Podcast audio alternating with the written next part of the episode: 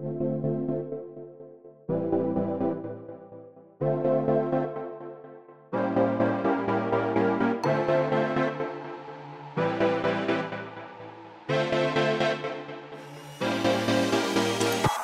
Willkommen bei Hooked FM, dem wöchentlichen Podcast von hookedmagazin.de. Wir reden über die zahlreichen Ankündigungen der letzten Nintendo Direct, unseren Eindruck zu Spielen wie Gears 5 und Creature in the Well und zum Schluss gibt's noch Robins famoses Formel 1 Fest.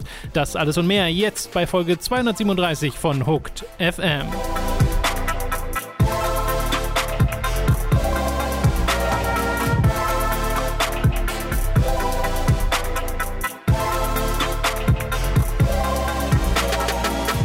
Wir begrüßen euch bei einer weiteren Folge Hooked FM. Ich bin Tom, mein Besitz der Robin. Hallo, Robin.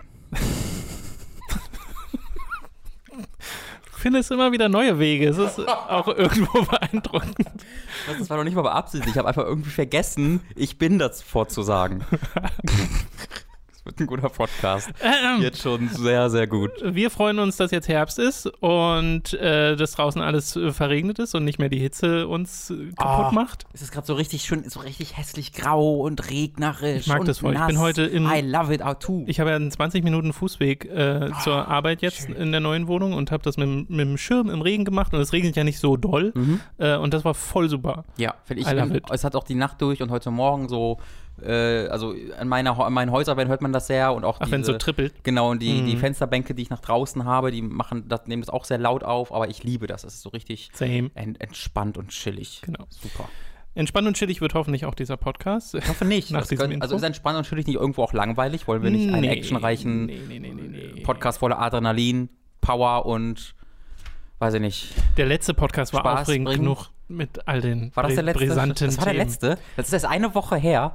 Mir kommt diese Woche auch sehr lang vor. Ähm, zwei Sachen, bevor wir anfangen. Zum einen nochmal die Erinnerung. Am äh, diesem Wochenende ist der, das, der Arcade-Treff Mhm. in Seligenstadt, äh, wo Dani, Mats, Basti und ich sein werden. Äh, hoffentlich treffen wir da einige von euch, äh, können mal ein bisschen an den Arcades da zocken. Ich weiß nicht, ob man sich da noch anmelden kann. Äh, müsst ihr mal am Circuitboard vorbeischauen. Wenn ich einfach vorbeikomme ähm, und dann sagt ihr, Robin hat euch erlaubt zu kommen. Und wenn er da nicht reinkommt, ist es aber eure Schuld. Also So. das, das ist alles, genau. was ich dazu zu sagen Probiert's habe. einfach. Und ich werde euch auch keinerlei äh, Dinge erstatten. Also falls ihr nicht reinkommt, Ja, ja, das ist alles man eure muss eigene trotzdem Schuld. 10 Euro Eintritt zahlen. aber ihr könnt trotzdem 10 sagen, dass ich gesagt habe, dass ihr reinkommen könnt. Äh, so, das ist das eine. Mikroinfluencer Robin Schweiger.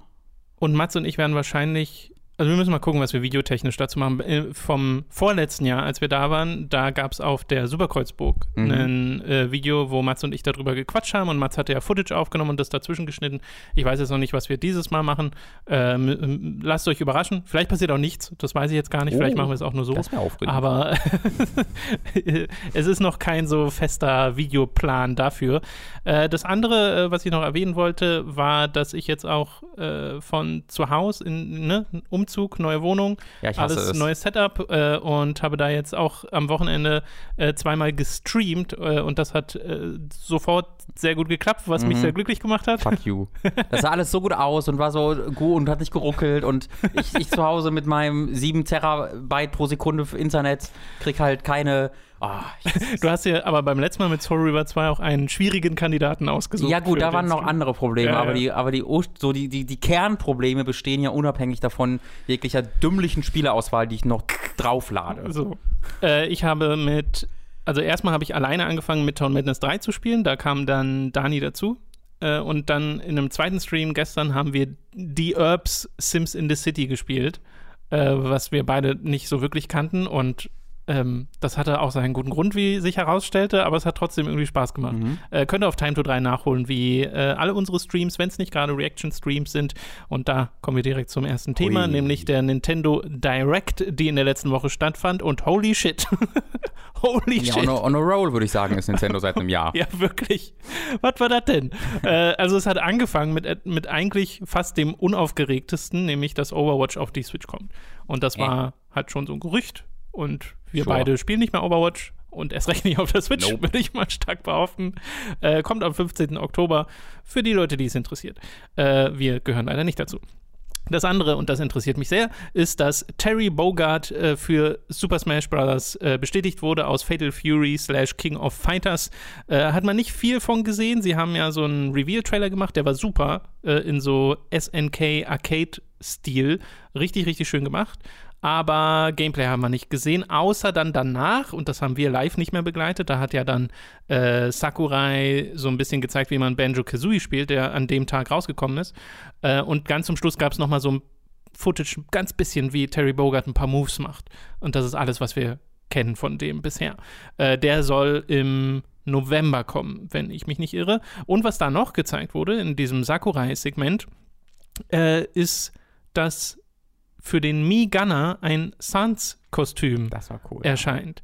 Und die Musik von Undertale in Super Smash Bros. sein wird. Megalovania oder mit wie heißt mit der ein Song, paar oder? Tracks. Ja, Ich glaube, das ist nur ein. Track. Ich, also ich, zumindest, Nee, nur der dem, eine Track? zumindest auf dem Screenshot schon ein Track. Oh, das ja, kann sein, ja, habe. dass ich mir das jetzt falsch gemerkt habe. Auf jeden Fall äh, generell Undertale-Musik in Super Smash Bros. ja immer gerne. Komponiert auch von Toby Fox, die, die, anders, die ähm, Smash-Version. Äh, und äh, wo wir gerade bei Toby Fox sind. Also, die, ja, erzählst du die Anekdote noch mit, äh, mit Sakurai, weil ich so cute. Achso, nee, das kannst du gerne machen. Ich habe die Äh, jetzt nicht so im Kopf. Sakurai erzählt halt in diesem Video davon, äh, dass, ähm, dass äh, er und Toby Fox dann halt auch zu ihm nach Hause gefahren sind, zu Sakurai, äh, und im Auto dann halt die, die Musik gehört haben und dann gemeinsam Smash im Ja. seinem Haus gespielt haben und dass das immer 50-50 ausging, dass Toby Fox einer der besten äh, Leute sei, gegen die er so bei sich zu Hause je Smash gespielt Oh. hätte. Und das ist halt einfach so eine wholesome Geschichte, dass einfach so ein random Dude, der einfach ein so ein Spiel gemacht hat, äh, diese, diese Geschichte dann einfach ähm, ja, ja, schreibt. Das finde ich super, super, super toll und super Ja. schön zu sehen. Und der, ähm, der ähm, Shop-Eintrag von diesem ähm, Skin, von diesem Suns-Skin, was es ja im Endeffekt Mhm. ist, äh, ist, ist aus der Ich-Perspektive von Suns geschrieben. Ähm, Oh, auch mit gesehen. Wortwitzen drin und Okay. so, wo, das, wo, wo es auch so, so, so scheint, als hätte das Toby Fox Okay, geschrieben. Also es ist wirklich toll. Äh, Toby Fox, äh, das war nicht seine einzige Nintendo-News in dieser Woche, denn äh, wir haben jetzt auch einen Namen für das, was Oh. vorher nur als Town bekannt war von Ach Game Freak. Äh, dieses kleine RPG, was sie neben den Pokémon-Spielen entwickeln. Das heißt jetzt Little Town Hero. Mhm. Äh, und da haben wir noch mal ein bisschen Footage von gesehen, aber vor allem auch die Informationen bekommen, dass der Soundtrack dieses Spiels von Toby Fox komponiert wird. Das ist so geil. Das ist wirklich Das super. ist so toll. Ich freue ich freu mich so für ihn. Ja, wirklich. Also, das ist so, so eine, so eine schöne Karrierekurve und der wirkt ja auch so sympathisch und Er könnte jetzt noch. wholesome. Wäre das nicht geil, wenn er irgendwie ein Autor von Nintendo-Spiel einwählen werden würde? Weil ich finde, das passt so Earthbound. gut. Das, ja, natürlich, es ist natürlich auch inspiriert und äh, getragen von Earthbound, aber halt auch oft, wenn halt Nintendo richtig gute Stories schreibt in ihren Spielen, dann sind, haben sie genau diesen Humor, finde ich, den man eben auch in Undertale findet. Äh, Ja, und ja, das also würde gerade halt, sowas wie Paper Mario oder so. Genau, und ich finde, in es gibt halt, das haben wir schon mal drüber gesprochen, es gibt ja auch noch so viele Nintendo-Spiele, die das leider nicht versuchen und die dann so sehr Austauschbares Mhm. äh, erzählen. Und da könnte man doch wunderbar einfach mal Toby Fox reingerätschen und lassen und sagen, du schreibst jetzt die nächste Pokémon-Geschichte. Auch für Pokémon wäre es auch super, weil Pokémon Mann. könnte das echt gebrauchen. Aber Äh, so ein bisschen weg von diesem, wir machen eine Geschichte, die geschrieben ist, als wäre sie nur für Sechsjährige. genau. Äh, das wäre mal ganz schön. Nun gut. Aber sehr viel geschrieben für Sechsjährige. es ist wirklich so. Ist und manchmal sind so interessante Elemente in den Stories drin, Ja. aber du musst so durchwarten durch Genau. so viel Wenn es egal. ganz, ganz zurückgefahren wäre für Sechsjährige, wäre es ja gar kein Problem, aber es verbringt oft sehr viel Zeit mit seinen Geschichten, Genau. die dann sehr. Das bla sage ich ja immer. Ich hätte Ja. gerne das, was Blau und Rot gemacht haben. Einfach Ja. nur, du willst Champion werden. Ja. Reicht mir. Gib mir das Spiel. Labert mich nicht voll. äh, Pokémon Schwert und Schild hat man auch noch ein bisschen gesehen. Äh, Würde ich jetzt aber nicht groß drüber reden wollen. Genauso wie auch Animal Crossing. Äh, haben wir ja neue Footage gesehen, Mhm. aber Sachen erfahren, die wir eigentlich schon kannten. Mhm. Deswegen würde ich das jetzt auch nicht nochmal groß thematisieren. Viel interessanter ist das schon, dass Tokyo Mirage Sessions Sharp Fe, so, FE scharf, ja. äh, Encore Edition kommt, nämlich am 17. Januar 2020.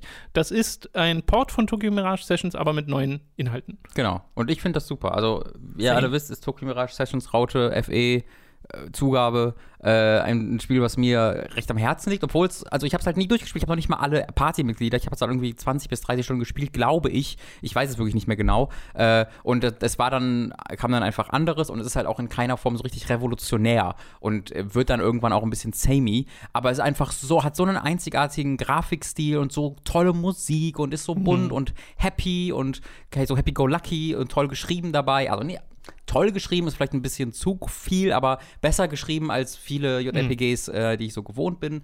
Äh, ja, ich hatte da wirklich echt ähm, Freude mit und kann das sehr weiterempfehlen. Soll auch neue Musik haben, mhm. habe ich auch gelesen, beziehungsweise haben sie auch gesagt.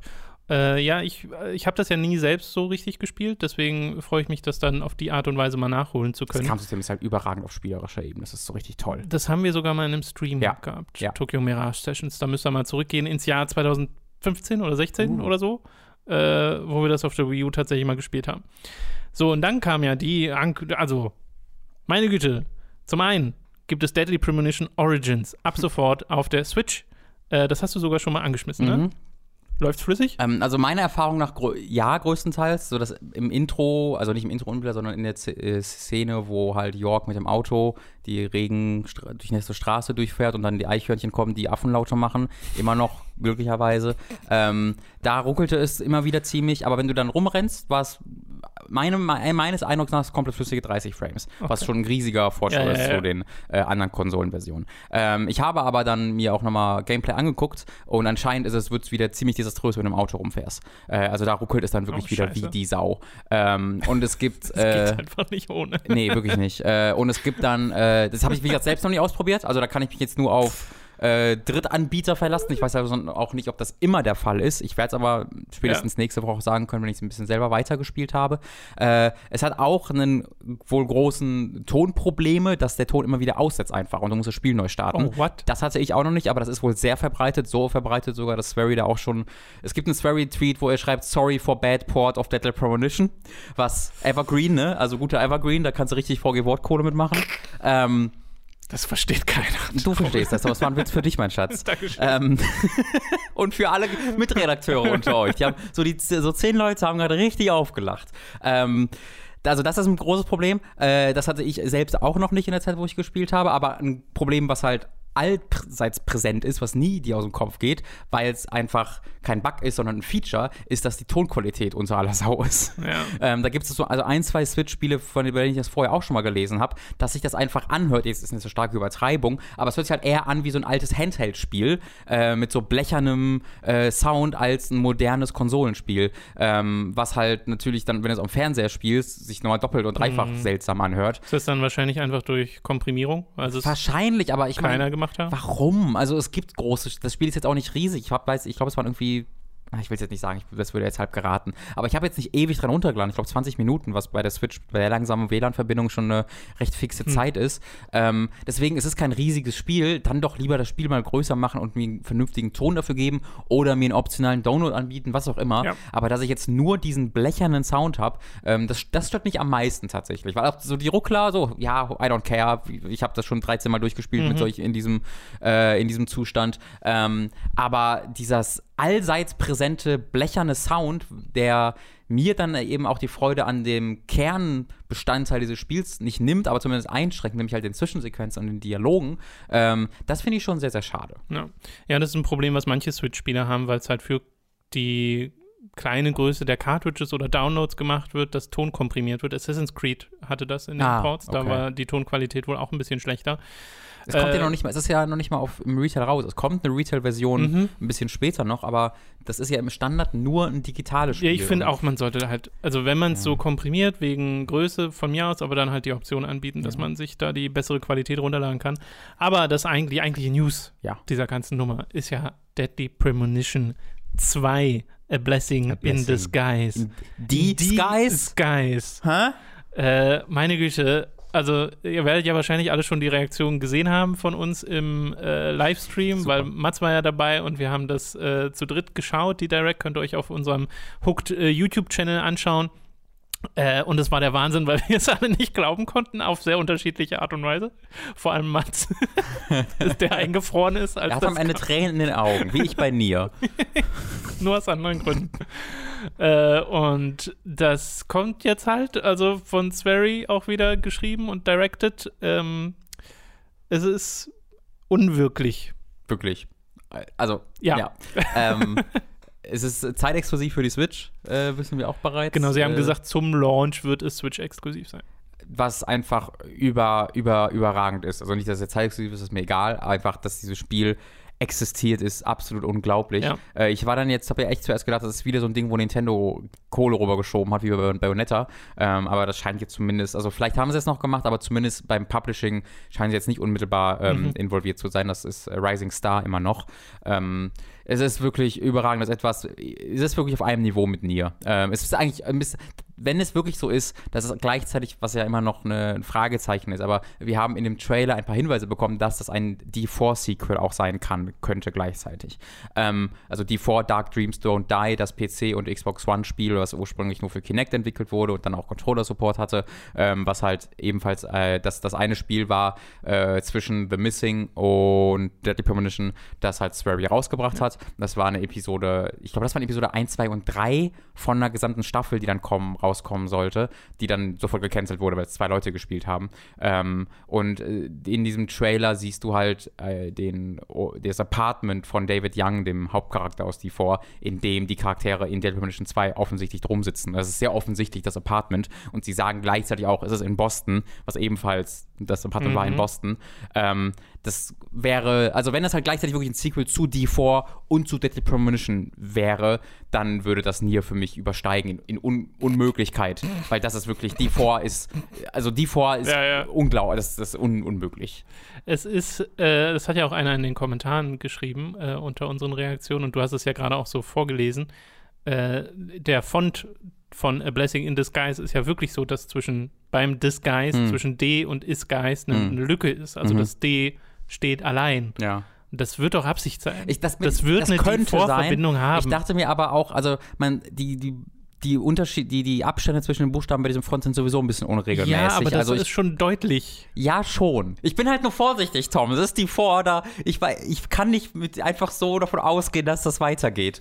Äh, weil das hat den kranksten Cliffhanger ever auch gehabt. Und wenn ich jetzt einfach davon ausgehe, dass ich das nicht bekomme, wäre Ja, ich, äh. äh, wäre ich todtraurig. Deswegen, ich hoffe es sehr. Es wäre super cool. Aber, äh, mh, ja, es, Ich finde es halt lustig, schon, dass es ich, passiert. ich finde halt lustig, dass es, also ne, grafisch reißt das ja jetzt keine Bäume raus. Sieht das okay ja, aus, fand ich. Ja, ja. Ich fand okay. Für, ja, ja, von Es war besser als die Vor- und Deadly Premonition, was so auch was heißt. Wobei die vorher einen einen Stil hat.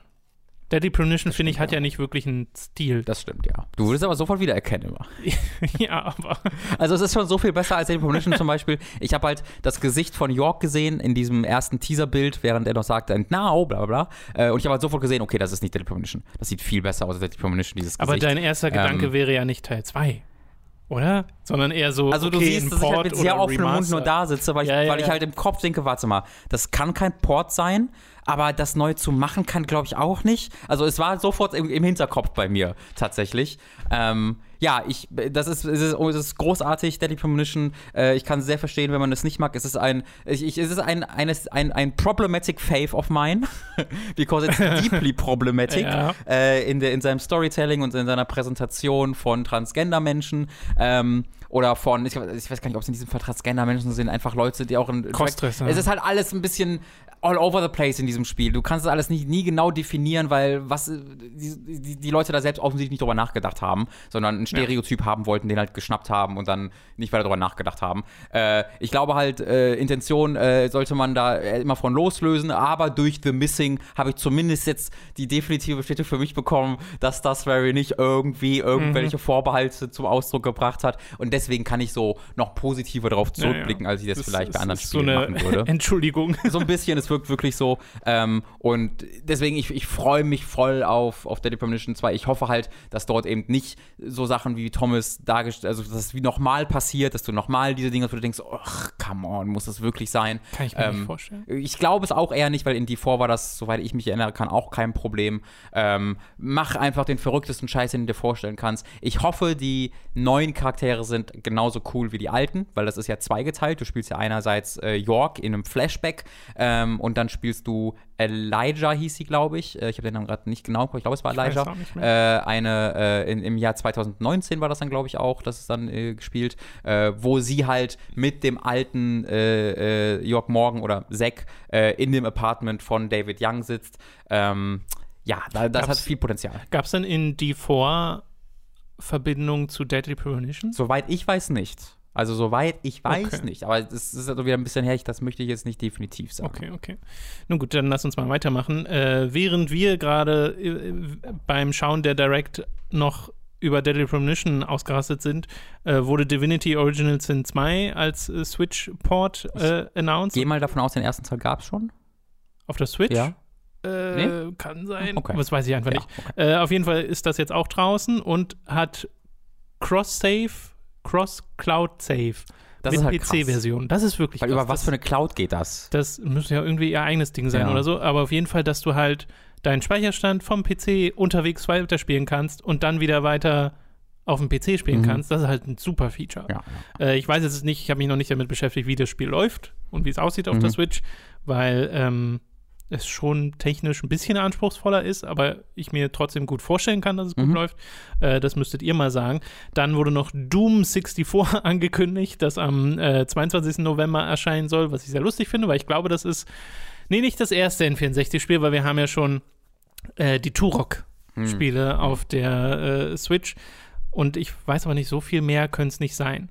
Ich will auf jeden Fall mehr N64-Spiele auf der Switch. Ich Wobei Turok doch auch so ein bisschen, ist ja ein, eher ein Remaster als ein Port, ne? weil das ist doch die PC-Version. Ja, ja, ja. Ist kein Genau. Port. Und ich glaube, also, nein, klar, ein Port ist alles nicht mehr, aber ich glaube, Doom 64 ist noch mehr das Ursprungsspiel als Turok es ist. Das kann sein. Ich weiß jetzt gar nicht im Detail, was sie genau machen an dem Spiel, ähm, weil die Ursprungsauflösung ist ja mega niedrig. Das werden sie wahrscheinlich auch schon ein bisschen hochdrehen. Ich äh, würde jetzt aber nur raten, Ja, wenn ja. ich sagen würde, ob es emuliert wird oder nicht. Äh, auch da könnt ihr uns gerne ergänzen. Äh, dann, und darüber haben äh, Mats und ich äh, uns sehr gefreut, dass es Super Nintendo-Spiele endlich gibt über dieses Nintendo Online-System. Hat lang genug gedauert, äh, sind jetzt so um die 20 Stück oder genau 20 Stück und äh, sind ein paar schöne dabei. Demon's Crest habe ich direkt mal angespielt Mhm. äh, und das ist super cool, äh, wo du den Gargoyle spielst, äh, was so Verbindung hat mit Super ich. and Ghosts. Ähm, das ist ein also wie gesagt, ich habe ja nur den Anfang jetzt gespielt, aber da war ich richtig beeindruckt von, das will ich unbedingt mal weiterspielen. Ähm, ansonsten hat man halt auch viele der Klassiker, ne? Super Mario World und Yoshi's Island und äh, Links to, A Link to the Past ist mit dabei. Und sie haben aber jetzt auch gesagt, und das finde ich ist fast das Spannendste an dieser Ankündigung, dass es nicht mehr ein fester monatlicher Release wird von ein, zwei Spielen, sondern sie das irregulär machen, dass halt Sachen kommen, Hm. wenn sie jetzt kommen. Und ich hoffe, das bedeutet einfach, Nie dass wieder. diese Bibliothek sich schneller füllt und nicht mehr nur Oh, da bist du sehr optimistisch. in diesem, ne, ich wüsste nicht, warum sie es sonst so machen, äh, nicht mehr in diesem tröpfchenhaften, hier habt ihr jeden Monat zwei neue NES-Spiele plus einmal so ein Remix von einem alten NES-Spiel, beziehungsweise ein NES-Spiel mit einem, einem modifizierten Save. Also ich würde voraussagen, dass sie das machen, weil sie nicht jeden Monat zwei Spiele hatten, die sie veröffentlichen könnten, wollten. aber das ist doch Blödsinn. ja, ja, das wäre ganz schön komische Aktion im Online-Bereich von Nintendo. Nee, das könnte ich mir gar nicht Das erklären. glaube ich nicht. Ich, Ich- glaube, es wird mehr werden. ich wette mit dir um weil sie zwei ja Euro. N- vor allem, weil sie NES und Super Nintendo machen. Ja, ja. Also um was genau. Um, um zwei Euro wette ich, dass äh, weniger, dass Spiele we weniger oft releasen werden ab jetzt als vorher. also wir können das ja wäre so ein Nintendo Online-Move, der absolut unerklärlich wäre. Also es würden ja ähm, bisher war es so, dass monatlich wirklich, glaube ich, zwei bis drei neue Mhm. Spiele dazu kamen.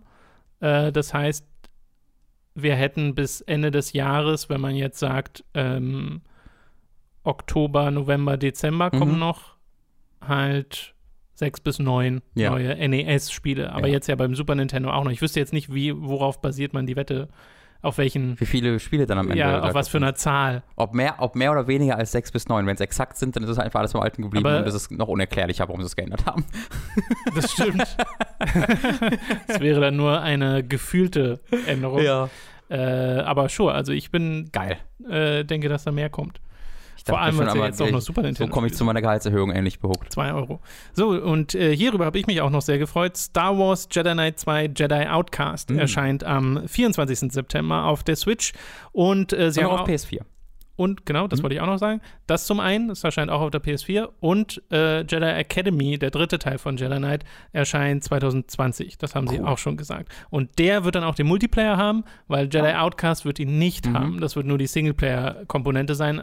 Und da war ich halt erst ein bisschen enttäuscht, weil ich so dachte, ah, der Multiplayer ist halber super cool und kommt halt später, okay, kann ich mitleben. Ähm, weil Jedi Outcast ist ähm, womöglich mein Lieblings-Star Wars-Spiel. Hm. Ich meine, ich muss noch Knights of the Old Republic 2 durchspielen, da finde ich die Story halt bisher grandios. Äh, kann sein, dass es das noch trumpft, aber rein aus dem Spielerischen her äh, hat mich dieses Spiel am ehesten zusätzlich mit Jedi Academy wirklich wie ein Jedi fühlen lassen. Dass du so manuelle Kontrolle über dein Lichtschwert hast und äh, So die ganzen noch nicht. Fähigkeiten. Und das mag ich halt super gern, weil ne, sowas wie Force Unleashed und so, das ist halt ein Character-Action-Game, da macht es überhaupt keinen Unterschied, ob du jetzt ein Lichtschwert hättest oder ein normales Schwert, habe ich das Gefühl. Äh, und Jedi Knight fühlt sich das Lichtschwert an wie ein Lichtschwert, weil es durch alles durchgeht, ohne dass da ein Widerstand ist.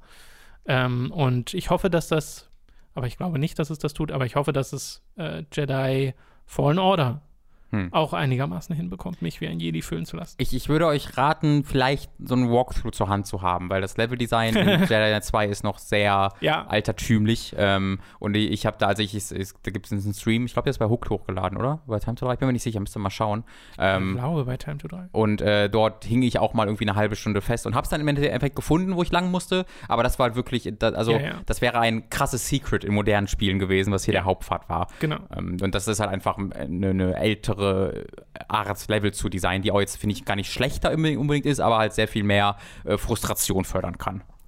Ich würde schon sagen, es ist schlechter, weil Hater. halt einfach Spielerführung fehlt an manchen Stellen. Ja. Also so. Und äh, dieses labyrinthartige Shooter-Design von damals ist, bin ich jetzt nicht Hm. so der große Fan von. Ich würde jetzt aber auch nicht generell bei dem sagen, ist es per se schlechter, aber ich würde sagen, in Jedi Outcast gibt es Stellen, die man hätte deutlich besser designen Mhm. können.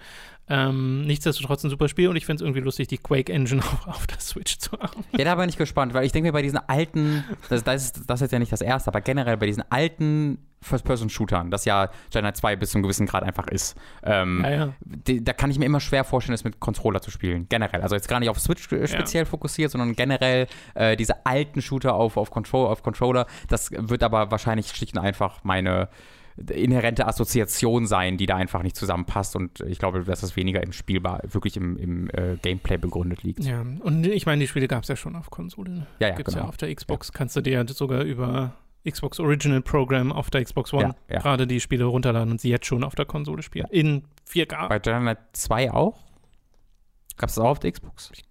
Weil Jedi Knight 3 habe ich auf der Xbox One ja, gespielt. genau. Und das ich, ist schon, ich denke jetzt auch gerade an Jedi genau, weil Knight das ist halt 3, schon ein echt deutlich moderneres Spiel als Jedi Knight 2, fände ich. Also ich fand, da merkt man wirklich beim, in den, beim? Shoot, beim Shooten, wie man so schön sagt, äh, schon noch, okay, das, da, da wirkt so, als ob das an dieser Grenze war von damals Shooter und so langsam ein bisschen modernerer Shooter. Okay, für mich existiert da gar kein so großer Unterschied Es zwischen ist den auch, ich habe wirklich nur ein bisschen gespielt, also Okay. ähm, nehmt da jetzt nicht mein Wort als heilige Schrift. Äh, lass uns einfach mal weitermachen mit äh, einer Überraschung, äh, die, der, die die Nintendo Direct noch für uns parat hatte, nämlich Xenoblade Chronicles Definitive Edition.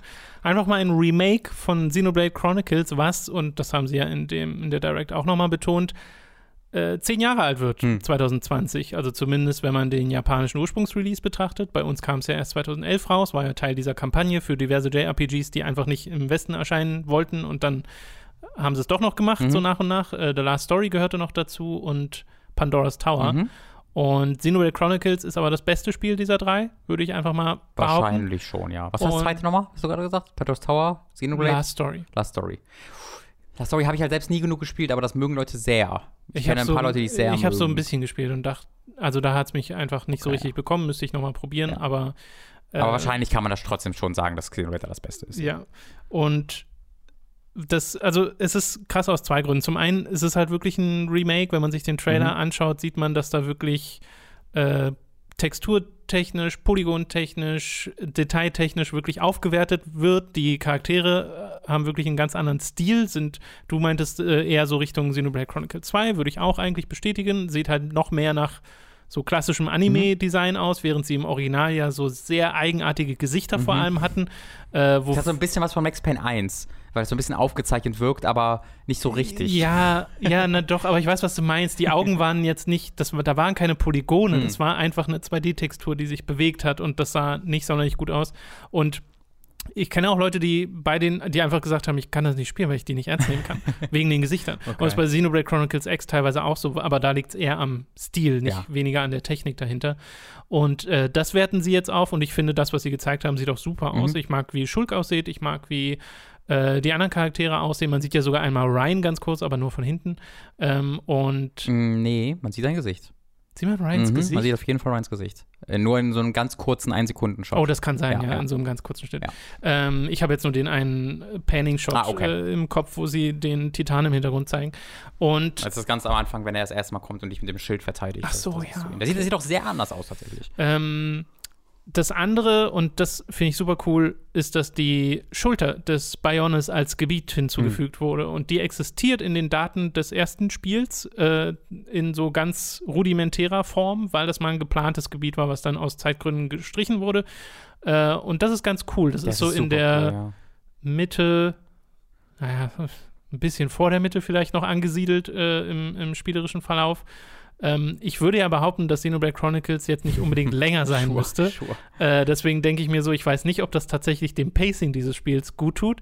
Ich finde, es hat insgesamt gutes Pacing. Äh, in der zweiten Hälfte wackelt es ein bisschen, also eigentlich noch nicht zu dem Zeitpunkt, wo man da gerade wäre. Aber das Spiel geht halt, wenn du es durchspielst, seine 60 bis 80 Stunden, je nachdem, wie viel Zeit man sich Mhm. nimmt. Man kann sicherlich auch 100 Stunden brauchen, wenn man alles machen will. Und ich bin halt eher der Meinung, man könnte Sachen rausnehmen und nicht hinzufügen.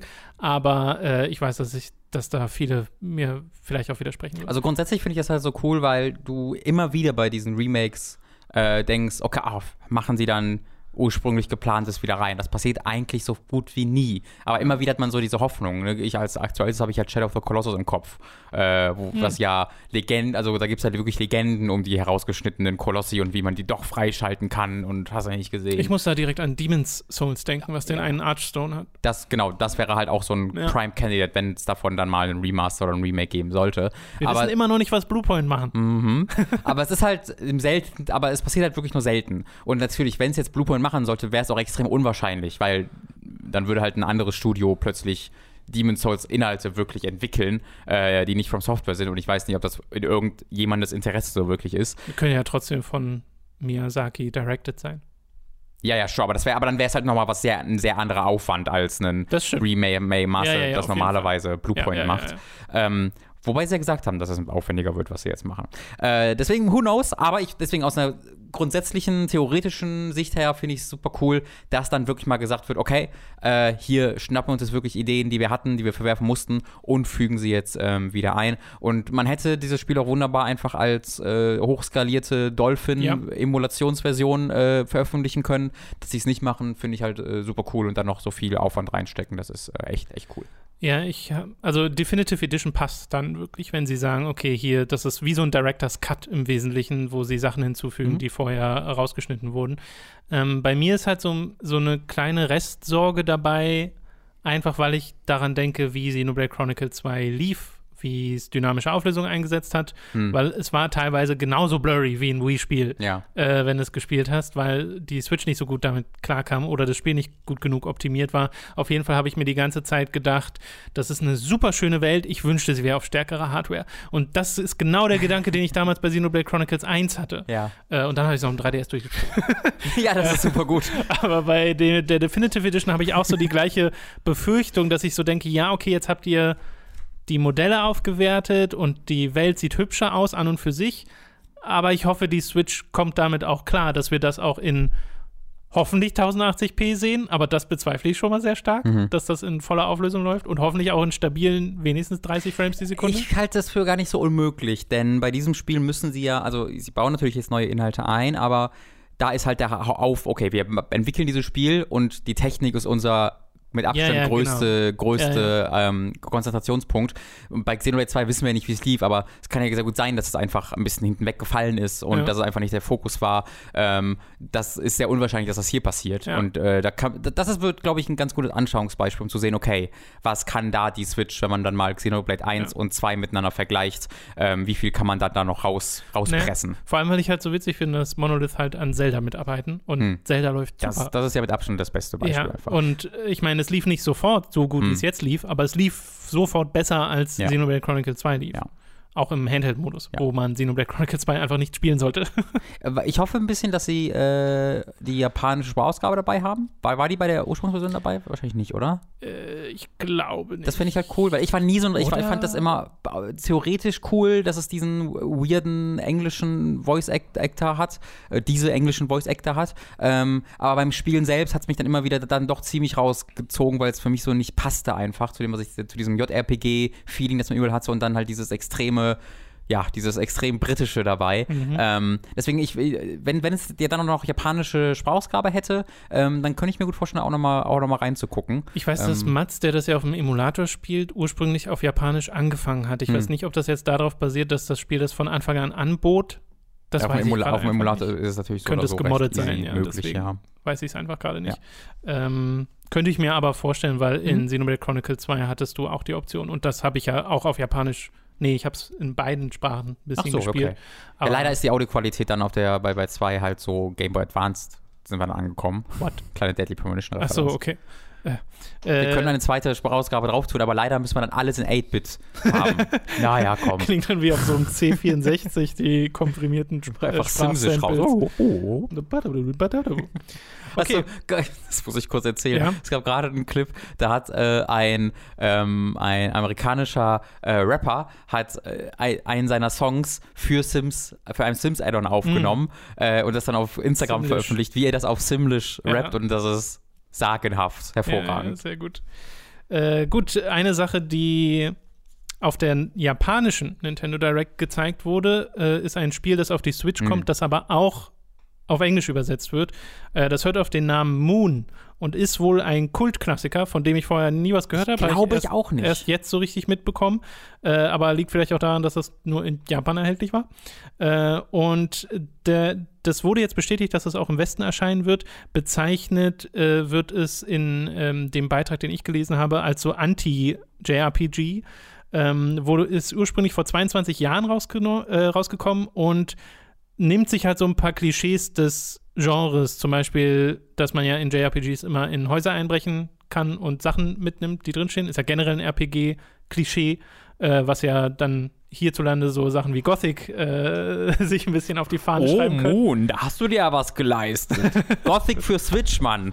Oh.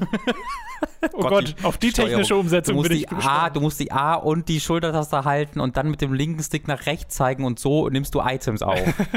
Und dass man halt tausende Monster schlachtet in äh, diesen Spielen, Gut, ja. soll das Spiel auch so ein bisschen persiflieren. Äh, müsst ihr euch mal selbst anschauen, einfach mal nach Moon RPG Switch oder so äh, googeln. Da seht ihr dann auch mal Screenshots, weil das hat einen sehr eigenartigen Stil, finde ich. Mhm. Äh, sieht auch so aus, fast wie vorgerendert in 3D und dann verpixelt. Mhm. Ähm, ja, ist ganz interessant, wollte ich einfach mal nur unterbringen, dass das auch äh, halt- in den Westen kommt. Wenn du das dann durchliest, ist es so offensichtlich, dass das halt einer der größten Vorbilder für Undertale war, was auch Toby Fox selbst schon öfter mal gesagt hat, was ich aber auch nie mitbekommen habe. Ähm, aber weil du kriegst ja auch als ähm, Einheit Love, L-O-V-E, ist Genau, auch hier ja. eine Einheit, wenn du Gegner tötest, ist das Ich glaube, eher statt, negativ. statt Experience. Ja, ja, genau. Also es ist halt genau wie in Undertale. Äh, und generell ist halt auch dieses Ding, dass du mit äh, den Viechern sprechen und nicht töten unbedingt musst. Und äh, sehr, sehr faszinierend, äh, das so ein Proto-Undertale aus dem Jahre 1997 zu sehen. Ähm, das wirkt sehr, sehr ahead of its time. Äh, und viele Leute, die ich, deren Meinung ich sehr respektiere, sind auch wirklich sehr, sehr, sehr begeistert Mhm. davon, ähm, dass das halt jetzt nach, in den Westen kommt. Da werde ich auch auf jeden Fall mal einen Blick drauf werfen. Unabhängig von der Direct haben Nintendo dann noch ein Video veröffentlicht für eine neue Switch Experience. Hast du das gesehen, Robin? Ich habe Bilder nur gesehen. äh, das ist so eine Art Fitnessring, den man sich teilweise Eine Art Fitnessring. um, um Natürlich. den Arm schnallt oder ums Bein und dann halt Fitnessübungen macht. Und dieses Video zeigt verschiedene Orte auf der ganzen Welt, wo Leute sehr begeistert zusammen vor dem Fernseher sitzen und Fitness machen. Eine bekannte soziale Interaktion, die wir alle aus unserem Leben kennen. Also und, Sportler, sportlichere Leute kennen das. und das gibt es dann demnächst auch auf der Switch. Am 12. September, also jetzt diese Woche, wird dann mehr dazu gesagt. Ist es sie ein haben ja nicht mal, nicht mal einen Namen gesagt. Ne? So groß ist es ja nicht. Aber das ist ein Fitnessring für mich. Und du, du tust den um Arm oder um Bauch. Ich, also, ich habe halt keinen Begriff dafür, deswegen habe ich gerade Fitness. also gesagt. kannst du das nicht um den Bauch jetzt zum Beispiel machen, sondern nur um Arm der, von der Größe Im her. Bauch passt es je nach Mensch. Ah, interesting. Also könnte es ein sehr an, eng anliegender Hula-Hoop-Reifen. gedacht. Also, okay. Also man macht da dann auch die Joy-Cons rein, also irgendwas. Aber was macht, aber da hast du um Arm. Und was machen die im Video dann damit? Wenn er Ja. dann um Arm ist? Ja, nee, so Yoga-Übungen teilweise. So Aber warum ist das, hey, das fällt, das fällt doch dann runter, wenn du die Arme unten hast. Nein, es ist ja immer irgendwie festgeschnallt, weil das so Klettverschluss hat oder sowas. Aber es ist ein Ring. Guck dir doch das Video einfach mal an. aber ich, ich, wir sind ja gerade ein Podcast, ich nutze das gerade. ja, aber ich, ich habe das jetzt auch nicht mehr so detailliert angeguckt, dass ich mir jetzt dachte, oh, ich beschreibe jetzt mal die Übung. der, der die. Idee hatte bei Nintendo, musste ja auch den Elevator-Pitch machen. Dann mach das doch mal Das kurz. stimmt, aber ich bin ja nicht der, der die Das ist Idee wie ein hatte. Holo-Ring für einen Arm, den du dir anschnallst. Ich glaube, der Elevator-Pitch war, Wii Fit war ganz schön erfolgreich, ne? Das klingt für mich wie irgendwie eine anschnallige Fitnessversion des Virtual Boys. So, alle so denken, so was? Warum, hä? Warum ist das ein Ring? Bin sehr Ich, gespannt. ich, ich habe ja gar nichts dagegen, dass man so Fitness-Applikationen äh, bringt auf äh, Konsolen. Bei der Wii hat das ja viele Leute wirklich zur Bewegung verholfen, aber äh, ich fand nur den Trailer absurd scheiße. das lässt nur mehr Leute dazu, das verführt noch mehr Leute dazu, besser auszusehen, was wiederum mein Selbstwertgefühl senkt. Deswegen bin ich da absolut gegen. Sehr egoistische Herangehensweise, Robin. Ja, korrekt. Äh, so, wir machen weiter. Gehen weg von Nintendo zu der einen anderen News, die ich äh, noch habe, die sehr random ist, nämlich dass Ikumi Nakamura Hm. Tango Gameworks verlässt oder schon verlassen, Verlassen hat. hat? Ich glaube, verlassen hat. Ähm, sie war Creative Director bei Ghostwire Tokyo, dem gerade erst auf der E3 enthüllten Mystery Action-Spiel. don't know, really? Ja, wir wissen es noch nicht so richtig. Es gibt nur den einen CG-Trailer. Äh, sie war Internetstar durch ihre äh, sehr quirlige Art und Weise und ähm, ist jetzt halt nicht mehr da. Und sie arbeitet ja nicht erst seit Ghostwire Tokyo Mhm. bei diesem Studio, sondern äh, arbeitet seit neun Jahren mit diesen Leuten zusammen, war ja unter anderem vorher Art Director. War doch auch dann, ich glaube, schon, hat schon mit Mikami vor, ähm, wie hieß das Studio? Tango Gameworks gearbeitet, ne, ja. Also ist richtig krass, dass äh, sie da jetzt random weg ist und so richtig weiß man halt auch nicht, was da jetzt genau passiert ist, was das bedeutet für Ghostwire Tokyo. Äh, ist einfach nur ein bisschen so, also das war die generelle Reaktion, die ich so mitbekommen habe von Leuten, die so dachten, hä, warum? Weil es Was, auf, ist, was hatten ist denn passiert? Tom und ich halt auch schon geredet. Es ist halt völlig unmöglich zu sagen, ob das Entwickl ein, äh, ob das irgendwelche Auswirkungen auf die Entwicklung haben wird, weil äh, was also eine Rolle wie Creative Director in der alltäglichen Entwicklung bedeutet, variiert von Studio zu Studio äh, und es kann halt ein, ein, ein, ein, eine Rolle sein, die eher die Rolle eines Produzenten einnimmt und so einfach alle so ein bisschen managt. Es kann aber auch einfach sowas sein wie Neil Druckmann oder Bruce Straley, Straley. Straley ähm, bei Uncharted, die halt um, mit denen es steht und fällt, die einfach äh, die wirklich die kreativen Köpfe sind. Ähm, deswegen, wir haben, wir haben, das können wir einfach nicht beurteilen. Äh, wir können aber, glaube ich, auf jeden Fall beurteilen, dass es ungeplant äh, zu sein scheint und sehr weird ist, weil du würdest nicht diese Person so auf der E3, die gerade mal vor zwei Monaten passierte, in dieser Art und Weise, ähm, auf diese Art und nee, vor drei Monaten, glaube ich. Wann war die E3? Im Juni. Ja. Äh, auf diese Art und Weise äh, inszenieren äh, und ja auch zum Teil deiner Werbekampagne machen ähm, und dann drei Monate später Tschüss. nach Plan Ja. gehen lassen. Also irgendwas scheint sich da ja äh, geändert zu haben. Vielleicht ist auch, äh, wie heißt die Dame nochmal? Ikumi Nakamura. so eine richtige, so, so richtig so eine, so eine fucked up Business Person, dass die zu diesem Zeitpunkt schon wusste, dass sie geht bei der E3 und sich dachte, ich nehme, ich äh, sorge dafür, dass ich auf diese Bühne komme, um die Notoriety zu bekommen, damit ich dann einfacher entweder ein eigenes Studio gründen kann, was dann alle kennen, oder in ein anderes Studio hineingehen kann, äh, dass sie quasi sich mit Absicht gesagt, nein, ich will auf die, ich will auf die Bühne, lass mich auf die Bühne und dann direkt danach gesagt, übrigens, ich gehe. Vielleicht ist sie so ein richtig fucked up, das könnte auch sein. Mit dieser Art Spekulation sind wir tatsächlich auch in dieser Woche wieder bei Keemstar angekommen. Ich habe sie noch nicht beleidigt oder irgendwie äh, mit irgendeinem übel sexistischen Begriff äh, irgendwie bezeichnet. Deswegen bin ich noch eine Stufe über Keemstar. Na gut, wir, ich bin noch, fünf, ich bin noch 50 Stufen über Keepstar. Nicht, nicht die schönste moralische Leiter, die man hochklettern kann. das stimmt. Das ist korrekt. Ja, also mal schauen, wie es sich auswirkt, wann wir das nächste Mal Ghostwire Tokyo sehen werden. Äh, potenziell jetzt nochmal im Zusammenhang mit der TGS, ich weiß es nicht. Aber. Ich hoffe es, weil also ich würde mich da sehr gerne drauf freuen, weil es Ja, heißt halt auch. Ghostwire Tokyo. Und es hatte einen mein, super coolen Trailer, aber es war halt nur ein CG-Trailer, aus dem man jetzt Ja. nicht so viel. Ich würde liebsten kann. mein Kind einfach so nennen, weil was für ein geiler, also Ghostwire, Ghostwire? Tokyo. Ho, hm, äh, und der, der CG-Trailer sah halt übelst cool aus, Ja. von der Prämisse her. Ja. Aber I don't know, wie ist gut. Ist halt Ich habe ein. Fazit für diese News, spielt Evil Within 2. Das ist großartig. Okay. Spielt Evil Within 2? Ja. Ist Within 2 eigentlich besser als Within 1? Ja. Ja, ja, ist es. Ich habe auch, nee, ich glaube, ich glaube, es gibt doch keinen, der da, nee, was anderes sagt. Nee, okay. also keinen, keinen Mir fällt jetzt auch Menschen, den, von dessen, dessen Meinung glaubwürdig ist, erscheint. Er wird das wahrscheinlich nie hören, aber trotzdem lustig. Äh, das war's mit den News für diese Woche. An dieser Stelle ist es wieder Zeit für eine kleine Werbepause. Über audible.de slash hook könnt ihr ein kostenloses Probeabo beim Hörbuchdienst Audible abschließen und erhaltet folglich das erste Hörbuch eurer Wahl umsonst, das ihr auch über diesen ersten kostenlosen Probemonat hinaus behalten könnt. Also audible.de slash hook für das kostenlose Probeabo. Außerdem sei an dieser Stelle unser Shop bei getshirts.de empfohlen. Da könnt ihr euch Shirts, Pullover, Tassen, Mauspads und mehr mit Hooked und Time to 3 Motiven holen. Den Link findet ihr in der Beschreibung und auf unserer Website, also schaut mal vorbei. Schließlich gibt es dann noch unseren Amazon Affiliate-Link, über den ihr Spiele, Filme, Serien oder was ihr sonst eben gerade noch so braucht bestellen könnt und auch den findet ihr in der Beschreibung. Wir kommen zu den Spielen, die wir in der letzten Woche gespielt haben. Angefangen mit einem, mit dem wir jetzt beide durch sind, nämlich Control, über das wir ja schon ausführlich letzte Woche gesprochen haben und äh, gesagt haben, was uns dann alles so gefällt an diesem Spiel. Und das hat sich jetzt bei mir nochmal verfestigt, weil bei mir wurde der Eindruck immer positiver. Control hat einen Spielemoment, der, glaube ich, bei mir am Ende des Jahres zu den besten Ja. überhaupt zählen wird, weil ich da nur so dachte, holy shit, das ist gerade mega awesome. Ja. Äh, und es dauert auch tatsächlich eine Weile, wo ich so richtig dachte, ah, hier, hier könnte ich gerade versinken Ja. drin. Ähm, und darüber hinaus halt noch ein paar sehr schöne audiovisuelle Ideen.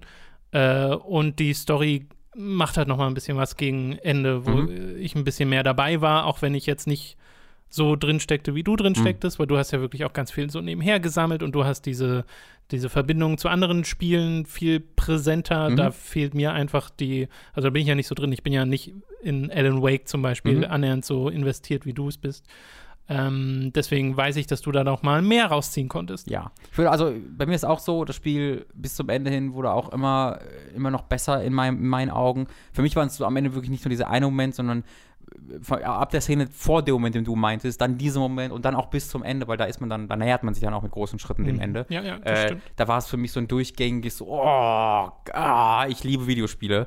Ähm, hättest du was dagegen, wenn wir, weil wir haben ja schon mal recht ausführlich über Control gesprochen, wenn wir hier ein bisschen in, in Spoiler-Territorien gehen und das vorher Achso, ankündigen? schon, genau. Wenn man jetzt eine Spoilerwarnung ausspricht ich glaube, an dass, dieser Stelle. dass, dass wir es beide sehr, sehr gut fanden und ich es über alles vergöttere, das haben wir jetzt ja, glaube ich, äh, etabliert. ja, kauft Control. Kauft, also, also wirklich, ähm, auch wenn ihr jetzt normalerweise nicht so an Remedy interessiert seid, kauft Control. Ich finde auch übelst faszinierend, dass mein Twitter-Feed, auch wenn ich irgendwie ähm, generell bei Videogames-Kategorien mir einfach angucke, so, so gut wie jeder einzelne Videospielredakteur oder Journalist, äh, den ich irgendwie respektiere, kam so über die letzten zwei, drei Wochen.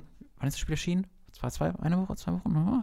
Also zwei Wochen. seit Release kam so jeder nach und nach, manche auch erst jetzt gestern oder vorgestern, so, holy shit, control you guys. Ähm, und das zieht sich so komplett durch die Industrie, wie ich finde. Das Spiel ist wirklich überragend und äh, ihr solltet es ausprobieren.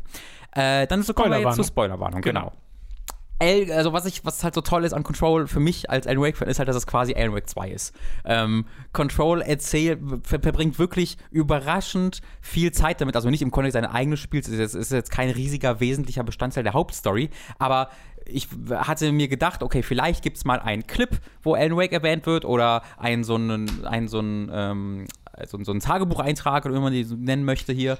Äh, aber nein, es gibt halt sechs, sieben, acht solcher Dinge. Es, es gibt einen, wirklich einen Videoclip von Alan Wake, wie er in der Kabine sitzt und dort schreibt und nicht rauskommt. Äh, es gibt direkte Kommunikation, die die Leute vom Büro haben mit Alan Wake. Äh, die Leute, äh, du, du findest ähm, Zettel, äh, wo die Ereignisse in Alan Wake 1 ähm, analysiert werden ähm, und wo es halt eben als Alternate World Event kategor äh, äh, kategorisiert wird, äh, wo wo Leute erwähnt werden aus dem Spiel, wo Leute erwähnt werden aus den beigefügten Büchern oder dem beigefügten Buch der Collectors Edition, weil da ist so ein Journalist, der aufschreibt, was in, was in Alan Wake passiert ist und da analysiert. Mhm. Und dieser Journalist wiederum, der wird hier erwähnt und dass die den halt festgenommen hätten wegen diesem Buch.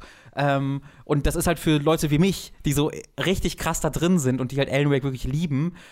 Es gab mehrere Situationen, wo ich dieses Spiel wirklich dann pausiert habe und mich so vom Schreibtisch enthusiastisch weggedreht habe und einfach aufgeschaut bin, so holy shit geschrien habe, weil ich damit so überhaupt nicht rechnete mhm. und mein Herz einfach unglaublich aufging. Ja, ich mag sehr, dass Sam Lake und Co. sich, also hier diese Gelegenheit genutzt haben, dieses Setup, was sie gebaut haben, ja. ist ja wirklich prädestiniert für diese Art Verbindung zu mhm. anderen äh, Spielen. Und ich, also wir, wir wissen ja, sie haben die Alan Wake-Rechte wieder. Mhm.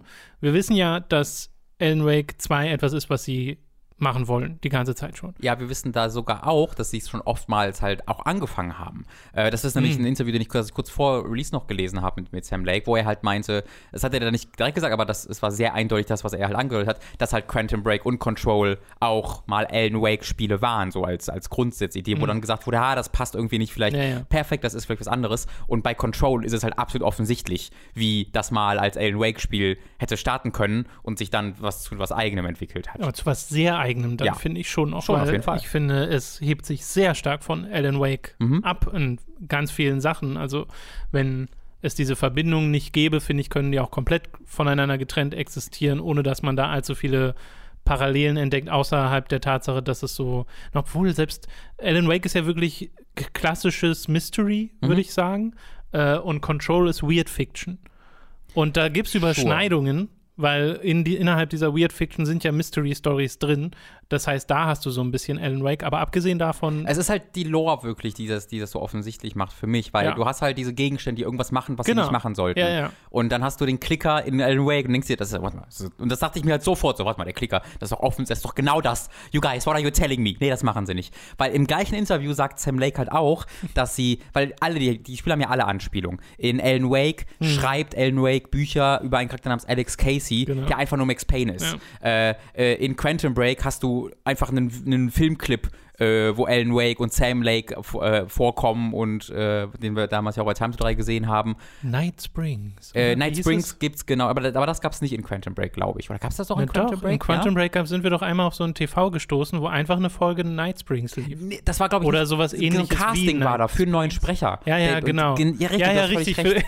genau, und der konnte das, der das falsch ausgesprochen dann. Äh, und du findest so eine Tafel, wo jemand äh, Theorien zu Alan Wake aufgelistet hat.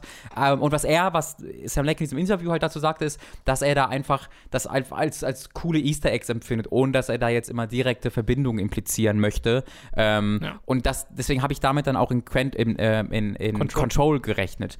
Aber da gehen sie halt sehr bewusst darüber hinaus. Also es ist, es ist jetzt nicht wirklich eine Interpretationssache mehr, sondern es ist wirklich so offensichtlich, wie es eigentlich gemacht werden kann, dass das das gleiche ja, Universum ja. ist, dass das nee, kein, es hätte, man hätte es auch als, als ähm, Spin-off bezeichnen können. Wenn jetzt Alan Wake schon eine größere Serie wäre, weißt und dann Control rauskommen würde, dann würde man es als Spin-off bezeichnen. Äh, ist aber natürlich nicht so. Ähm, Dafür wäre es mir dann also auf einer, schon wieder zu wenig naja, Wake, aber, aber, es kann ja spielerisch was, was, komplett anderes ja, sein. Ja, ja, ne? Ich, ich meine halt im gleichen Universum. Äh, und was ich super interessant fand, ich habe bin tief in dieses Rabbit Hole hineingegangen, wie du dir vorstellen könntest. Äh, in Quantum Break, weil da gibt's, ich habe in Control keine Quantum Break Anspielung gefunden äh, und dachte mir halt, okay, äh, das scheint dann einfach draus zu sein. Und ich glaube auch, das ist immer noch. Aber äh, trotzdem lustige Anekdote. In Quantum Break findest du an einer der vielen, du findest ja Tausende von so Logs und halt auch ganz viele Tafeln, wo du dann dran aufzoomen kannst und einfach lesen kannst, was da steht. Äh, und auf einer dieser Tafeln sind Zettel, wo über das Federal Bureau of Control? Altered World Events Oh, wird hier Altered noch World genannt, äh, gezeichnet würde, dass die das kontaktiert hätte und Fragen gehabt hätte. Also das scheint mir dann einfach nur eine Anspielung zu sein, weil da schon die Idee fürs nächste Spiel Ja, gewesen ja. sei. Und da hat sich auch offensichtlich der Name geändert. Äh, aber die Altered World Events gibt es ja immer noch. Wenn man Die wollte, Wars. wenn man wollte, könnte man auch da natürlich eine sehr einfachen Verbindung äh, herstellen, weil wie du gesagt hast, Control ist halt super clever. Du kannst halt alles, was ein bisschen übernatürlich ist, Genau. wunderbar reinziehen. Kontext diese, dieses, dieses, dieser Welt hineinbringen. Und ich sehe halt total, wie wir im nächsten Alan Wake äh, Jesse begegnen. Ja, das, das wird dann halt der Weg sein, wie Ellen aus dieser ähm, Kammer hinauskommt, weil wir Zum erfahren, Beispiel, ja. wir erfahren halt, dass er seit zehn Jahren da drin steht, also dass wirklich die Zeit, die in der echten Welt vergangen ist, zwischen den Spielen auch dort vergangen ist und dass er wirklich seit zehn Jahren dort feststeckt und was ich halt ähm, konzeptuell super interessant finde, dass er, ne, er schreibt ja seine eigene Realität halt und versucht das zu machen in, und in, über diesen Weg versucht aus dieser Kammer rauszukommen, was aber nicht klappt äh, und er schreibt halt, wenn man halt schreiben kann, was seine eigene Realität ist, woher weiß ich dann, dass ich nicht vielleicht schon längst entkommen bin? Oder, äh, also woher weiß ich, wenn ich jemals tatsächlich entkomme, dass das nicht einfach nur ich war, der die, sich das aufgeschrieben hat und deswegen es so scheint. Und ach, das. Ich liebe Alan Wake. und ich hoffe sehr, dass wir da jetzt zurückkommen. Und ich glaube auch, dass es jetzt offen, also wahrscheinlicher ist, wenn Wird einfach das nächste Spiel. Wusstest du auch, dass es in Alan Wake ähm, äh, American Nightmare schon eine sehr offensichtliche Anspielung gab? Auf was? Äh, auf Control? Nee. Sehr Das offensichtliche. ist aber voll lang her. Ja. So 2012. Es gibt ein, es gibt auch wieder einen Song ähm, in Alan Wake American Nightmare von Prods of the Fall. Ähm, wo, der Original, ich glaube, es ist was mir auch sofort, ich habe es vergessen, habe dann die Textzeile gesagt, hab mir, oh natürlich, ich habe mir damals gefragt, was es heißen soll, natürlich. Es gibt diesen Song und da singt Prods of the Fall, it's all going to happen again in a town called Ordinary. What? Das singen sie in diesem Song in Motherfucking Alan Wake American Nightmare. Das ist ja Und lustig. Das ist halt die Hintergrundstory in äh, Control, Ja, dass ja. in Ordinary, dem der Stadt Ordinary, äh, halt die Geschichte von Jesse und ihrem Bruder Dylan begann. Äh, und das hat mir halt Gänsehaut gegeben. Da, da frage ich mich ja, wie Sam Lake, und ich meine, er hat ja hier einen Co-Autor, Mhm. dessen Namen mir leider gerade nicht parat ist. Genau, der hat quasi, also die, die, soweit ich weiß, ist die Idee für das alles äh, Sam Lake und dann wirklich die Story, die dann da draußen entwickelt wurde, hat, ist dann, hat er dann ihm Ja, ich frage mich nur, hat er dann einfach eine Schublade aus Sachen, wo die alle miteinander verbunden sind, die schon schon. seit damals existieren und die werden dann ausgefertigt, so wie es dazu kommt? Ich glaube, er hat so diese wunderbare Herangehensweise. Diese Anspielungen sind lustig und ich kann sie einfach reinwerfen. Und Ja. wenn nichts draus wird, dann sind sie immer noch lustige Anspielungen. Ja. Aber wenn ich wollte, vielleicht kann ich dann in zehn Jahren sagen, ja, ja, habe ich alles so gedacht. Ha. Ähm, Finde ich toll. Ich habe gerade mal kurz Dylan erwähnt, ähm, den Mhm. Charakter. Der ist übrigens, der wird dargestellt von dem ursprünglichen Darsteller, von dem Hauptcharakter von Quantum Break. Weißt du, in dem ursprünglichen Trailer? Ach, der Taxifahrer. äh, genau, der als Taxifahrer Ja, ja. im richtigen Break dann kommt. der spielt Dylan. Das ist ja. Ähm, das und mir nicht aufgefallen. Ich mir auch nicht aufgefallen. aber ich mag Dylan als Charakter sehr. Ich finde, der ist super geschrieben, äh, super geschauspielert. Äh, man sieht leider zu wenig von ihm. Also, das war so einer meiner Mhm. größten ähm, Und es hat ja so an der Geschichte. dann so ein bisschen dieses Cliffhanger-mäßige. Ja, also es endet ja schon sehr auf eine Art und Weise, wo gesagt wird, okay, äh, Jesse ist jetzt Director und n- äh, nimmt diese Rolle jetzt auch an, Mhm. so äh, und will noch den die Rest His Corruption Mhm. äh, rausbringen und Dylan ist jetzt im Koma und da ist noch sehr viel, auf dem man aufbauen Auf jeden kann. Fall. Das ist, äh, man kann ja aus, aus dieser, allein dieser Prämisse, ohne jetzt was Neues reinzubringen, noch zwei Spiele bauen. Ähm, Ja, Und Dylan fand ich halt wirklich, wirklich super interessant und, und großartig gespielt äh, und hoffe, da sehen wir noch sehr viel mehr von in der Zukunft. Äh, ich habe gestern auch noch mal, mal Control gespielt und noch mal jetzt so die ich letzten. gestern noch mal gespielt. Ja, cool. Ich habe halt die letzten Secrets noch aufge mir äh, aufgeräumt, weil Mhm. was ich hier wirklich mochte ist, wie viel in Control noch versteckt liegt, ohne dass es eine Quest ist, ohne dass es äh, jetzt äh, große erzählerische, narrativen äh, Kontrast, äh, Kontraste, hm, Kontext hat, sondern die haben sich einfach äh, lustige Ideen ausgedacht. Diesen, hast du diesen Luck and Probability Room Ja, ja. gesehen? Du hast mir ja zwei Ja. Nebenquests noch empfohlen, direkt nachdem ich durch war. Mhm. Und die habe ich auch beide gemacht. Einmal Ja. das Luck and Probability Ding und dann das andere, was zu dem Alan Wake Clip einfach. Was, was ich da halt mag, ist, also du hast ja das Nebenquest bezeichnet, ist es eigentlich auch, aber es wird dir nicht so gesagt, also du, du triffst darauf nicht und es ist dann kein Nebenquest, sondern Ach du so, kannst kein Eintrag im. Genau, Ja, sondern ja, du okay. siehst einfach in der Umgebung, hier ist eine Tafel, wo das und hier Ja, ist ja. kann man ja offensichtlich irgendwas machen. Ähm, und dann kannst du halt ein bisschen rumprobieren und äh, kriegst dann dafür, ja, also für mich ist halt die Aktion selbst die Belohnung, nicht die Weapon, Waffenmods oder so. Das interessiert mich dann in dem Fall hast du weniger. den goldenen Anzug bekommen. Den goldenen Anzug, genau, das ist eine, das ist eine ziemlich coole Belohnung. Es Davon gibt auch irgendwo, ähm, das will ich mir noch holen. Ich habe jetzt noch nicht nachgeguckt, wo genau es das gibt. Du hast das bestimmt schon. äh, den Mantel. Wo Diesen- sie so ein bisschen otherworldly aussieht. Ja, nee, Ja. so Matrix-mäßig. Ja, ja, das ist, eine, das, ist, das ist tatsächlich eine Nebenquest, die du, Ja, die genau. du machst. Ja. Das dachte ich mir schon. Äh, Aber das sieht halt super cool aus, weil, äh, also was ich jetzt noch gemacht habe, auch die, als also ich, genau das Ding habe ich die ganze Zeit an, seit ich diese Nebenquest auch gemacht als habe. ich, ach so, sehr gut. als ich, ich bin jetzt in dem goldenen Anzug unterwegs. Ach so, ja. äh, als ich äh, gestern nochmal eingeloggt bin, weil ich mir dachte, ich habe ja im Spiel vor allem die normale Pistole benutzt, die du am Anfang Hm. hast, und dann sehr viel die Charge-Pistole, die mit denen du zwei Schüsse hast, die du aufladen kannst. Konntest du die upgraden? Äh, weiß ich jetzt nicht. Ich glaube, es ist nämlich ein Bug im Spiel, dass man die nicht upgraden kann, weil bei mir ist die auch noch Level 1 und die, ich, ich kann einfach nichts weiter upgraden. Das weiß ich gerade gar Ja. nicht. Äh, aber die war trotzdem auch so einfach Ja, ja, das ganze Spiel okay. über super nützlich und hat äh, Spaß gemacht und hat vor allem die andere so gut ergänzt. Ähm, und jetzt habe ich aber mal noch mal ein paar der anderen Waffen ausprobiert, unter anderem die Spin, äh, wo Mhm. Ja, du dann ja auch so reinslotten kannst, dass du weniger Munition verbrauchst, wenn Mhm. du schwebst. Genau. Und Schweben haben wir ja hatte ich beim letzten Mal, glaube ich, auch noch nicht, als Ja. wir drüber geredet haben, äh, was das Spiel auch noch mal sehr viel dynamischer macht Ja. in den Kämpfen, dass du halt einfach unterwegs bist in der Luft und dann dir da das Schild ranholen kannst, dann wirst du getroffen, dann schmeißt du das Schild dem Gegner entgegen, dann ballerst du wieder auf den und diese Kampfdynamik ist immer noch sehr elektrisierend, Ja, finde ich. find ich Äh. Also das hält sich tatsächlich über die gesamte Spiellänge. Das Ding ist, und äh, das finde ich ein bisschen schade, die Art und Weise, wie sie gesagt haben, so jetzt, das ist unser Rausschmeißer Mhm. aus diesem Spiel, ist einfach nur ein Gauntlet aus mir bekannten Gegnern in Ja. verschiedenen Konstellationen, ohne dass da mal ein neuer Gegner dazwischen ist. Und ja, die Arena ist ganz nett, aber äh, da dachte ich mir so ein bisschen, da, da habe ich ein bisschen mehr erwartet auf spielerischer Ebene Das stimmt. äh, weil das fand ich da ein bisschen lahm, vor allem nachdem man den grandiosen Musikmoment in dem Labyrinth hatte, wo ich einfach nur dachte, das ist ja das Beste. Äh, wo, Mhm. und den grandiosen Musikmoment in Traumsequenz. ja, genau, also, also da waren so viele da, Sachen davor, sodass ich dem nicht allzu böse bin, Ja. aber ich denke mir halt so ein bisschen, ist komisch, Ja, damit rauszugehen absolut. und dann weg äh, bist du bei Dylan und dann ist vorbei. Mhm, absolut. Okay. Das ist ja übrigens auch im Kontext dieses Dings, also die, diese Musik wird ja in der, ist ja wieder Pulse of the Fall. Äh, das ist halt, nennen wir ein besseres Die Duo als Remedy und Pulse of the Fall. Das ist, ich hatte das so im Kopf, weil bei Max Payne 2, äh, äh, äh, wie heißt der Song nochmal? He keeps rising into, it's, it's, too, it's too late, nee. He keeps Mir liegt's auf der Zunge, rising into the night.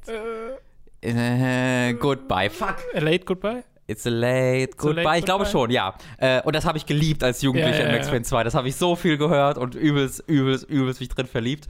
Ähm, und das, die waren ja in Alan Wake dann die Old Gods of, of Asgard. Und auch hier, dieser Song wird auch hier geschrieben von den Old Gods of Asgard. Ähm, Mhm. Weil es halt die gleiche, das gleiche Universum ist. Sehr schön. Gut, dann lassen wir Control mal hinter Kurz, uns. kurz abgenördet. Ich hoffe, das war okay. noch, noch einmal die deutliche Empfehlung dieses Ja. Spiels holen. Äh, okay, dann machen wir weiter mit einem anderen Third-Person-Shooter, einem sehr anderen Third-Person-Shooter, nämlich Gears 5. Ja. Ähm, das habe ich jetzt auf dem PC gespielt, sogar ein bisschen, ein paar Stunden. ja, ich muss dazu ein also ich muss ein bisschen was sagen, bevor wir zum Spiel kommen. Ja, ich weiß, ich habe deine Twitter-Nachrichten vorhin gesehen. ja. Mach. Ja. Ach ja, also ich habe es auch auf dem PC gespielt tatsächlich zum, äh, zum Release. Also der richtige Release ist ja erst morgen, der 10. September. Ja. Äh, aber alle Leute, die es auf Game Pass spielen äh, oder ähm, nee, Game Pass Ultimate braucht ihr dafür, nicht das normale. Ja. Oder die halt die Ultimate Edition vorbestellt haben, die konnten es ab dem 6. September dann schon spielen. Ähm, und äh, wir hat damit dann halt auch. Äh, hab's installiert und gespielt und lief auch wunderbar. Mit dem kleinen äh, Problem, dass es nur auf Deutsch startete. Und das ist super weird, weil ich hatte schon den Tech-Test damals installiert und da du kannst halt zwischen Deutsch und Englisch wechseln, indem du deine Preferred Language in Windows umstellst, was ein bisschen umständlich schon ist, klar, aber du kannst ja einfach dann den Pfeil nach oben machen und dann wechselt die Preferred Language ganz einfach. Ich hatte als Preferred Language Englisch, aber der hat trotzdem Deutsch gemacht. Was ich machen musste, war die Deutschsprache komplett deinstallieren aus Windows als Sprachding oder deaktivieren und dann hat er das auf Englisch erst gestellt, ähm, was schon ein guter Start war, muss ich sagen. Aber dann konnte ich ich spielen und war auch cool. Äh, dann habe ich es irgendwann beendet und wollte es dann, äh, habe es dann auf der Xbox kurz ein bisschen weiter gespielt, um da zu sehen, wie es da läuft. Und es läuft hervorragend. Äh, auf der X Hat das sowieso. Cross-Save? Äh, hat, ja, ja, alle, alle Windows 10 und Okay, Xbox-Spieler war ich mir jetzt nicht mehr sicher. Genau, also das ist ein inhärentes Feature, ähm, das Cool. äh, bei allen diesen Spielen da ist. Ähm, äh, genau, habe ich so schon und wollte dann wieder zurück auf den PC und konnte es dann nicht mehr starten. War einfach ein Error. Mm, Ohne, war einfach gelb und Error konnte nicht starten, also habe ich es nochmal deinstalliert. Äh, dann wollte ich es wieder installieren und dann habe ich auf Install geklickt im Windows 10 Store äh, und bin dann einfach, weil ich habe es jetzt, also wir haben einen Code bekommen, den ich auf dem Account aktiviert habe und ich, im Game Pass ist es jetzt zusätzlich auch noch. Äh, das heißt, ich habe das dann über den Store mit dem Code erstmal gemacht, so, äh, und bin dann immer, wenn ich auf Install geklickt habe, wurde ich zu einem random äh, Store-Page, wo dran stand Gaming Services weitergeleitet. Ja gut, dann installiere ich halt die Gaming Services, die ich hier nur installieren muss. Klick, Install, okay, ist installed. Zurück zu Gears of War Eintrag, Install, zurück zu den Gaming, Ser Gaming Services weitergeleitet worden, die dann, you, are, you have already installed this product. Ich so, ah, cool, ich freue mich. Dann mache ich es halt über Game Pass. Gehe in Game Pass rein, versuch's zu installieren. Nope, äh, äh, Fehler num x 0x, bla bla bla bla. Da ich so, was ist das denn jetzt wieder? Google ewig, Google ewig, Google ewig. Ah, ich brauche Administratorrechte hierfür. Stelle ich halt an Administrator die Game Pass App. Hat nichts gebracht. Okay, neue Idee. Ich suche mir die Exe von der Game Pass äh, äh, App und gebe dort an, dass die immer als Administrator starten muss.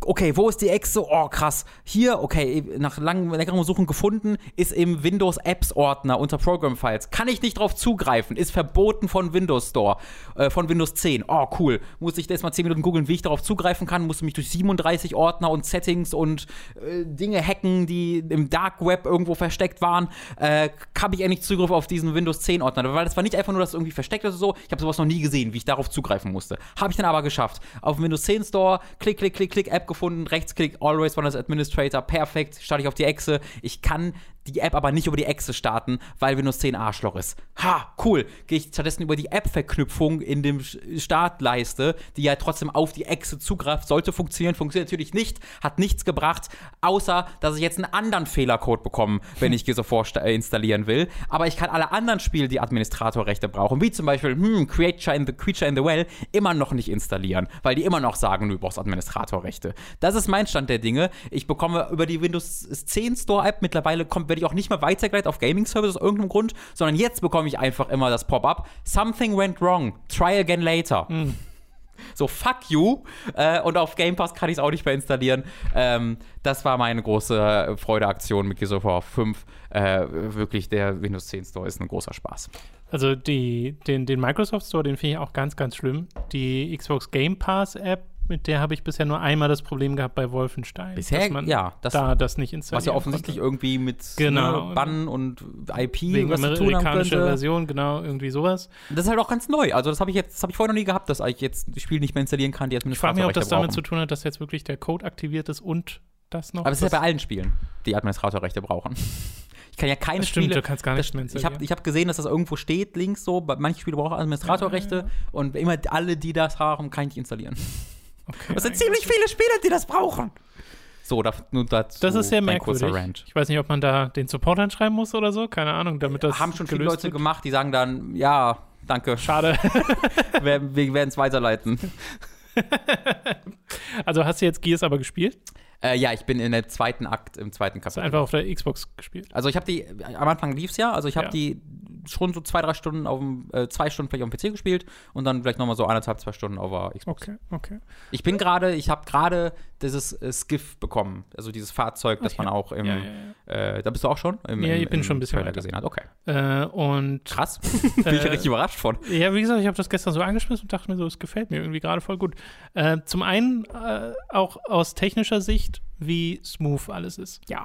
Also das einmal, dass zum Beispiel auch so Sachen passieren wie Cutscenes werden, ich habe ja eine 21 zu 9 Mhm. Display, mach die schwarzen Balken weg. Du kannst es auf Kannst du Vollbild einstellen, ne? dir angucken, genau, dass du das so haben kannst. Und da dachte ich mir, okay, das ist schon mal unüblich. Du kannst sogar Äh, die Framerate der Cutscenes unabhängig vom Rest des Spiels Richtig. einstellen. Ja. Ähm, und hast auch sehr detaillierte äh, Frame-Data-Angaben Mhm. äh, für auch GPU-Usage und so, dass du gucken kannst, und ein Benchmark gibt es ja auch, dass du gucken kannst, Mhm. wo sind die Bottlenecks, wo äh, kann ich Sachen einstellen.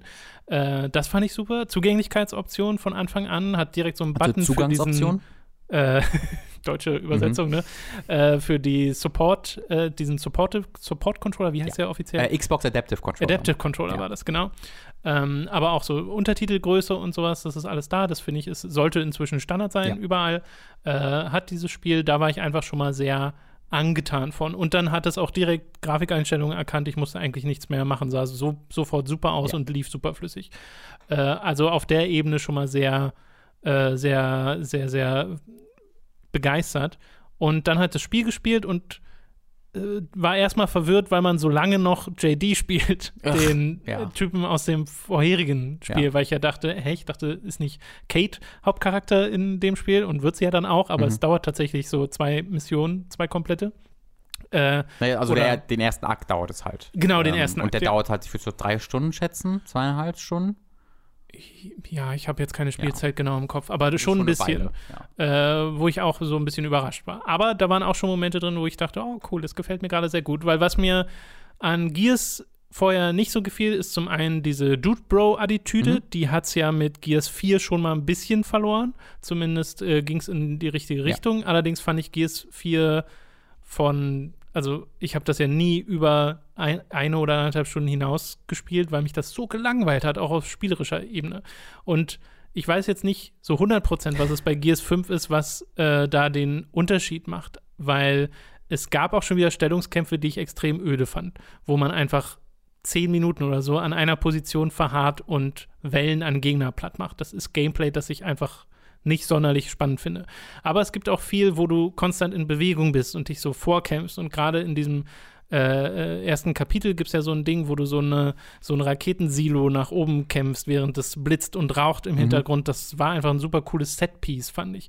Äh, generell, was so Setpieces anbelangt, ist Gears 5 bisher sehr, sehr eindrucksvoll durch die verschiedenen Szenarien, durch die man sich kämpft. Und das ist nicht alles dieses grau-braune aus Gears 1 bis 3, sondern wirklich sehr farbenfroh. Und jetzt, wo ich Kate spiele, bin ich dann in diesem Schneegebiet unterwegs und kann auf den Skiff fahren, den du gerade erwähnt hast. Und selbst das macht schon Spaß und ist wieder sowas sehr anderes, wo es mich sehr an Uncharted Lost Legacy erinnert, Mhm. dass du eine kleine, kompakte Welt hast. Ähm, Welt klingt jetzt auch schon wieder zu groß, aber ein Gebiet, Mhm. ähm, in dem du ein klares Ziel hast, wo du hin musst, aber du kannst auch ein bisschen erkunden und findest so ein paar kleinere Sachen Ja.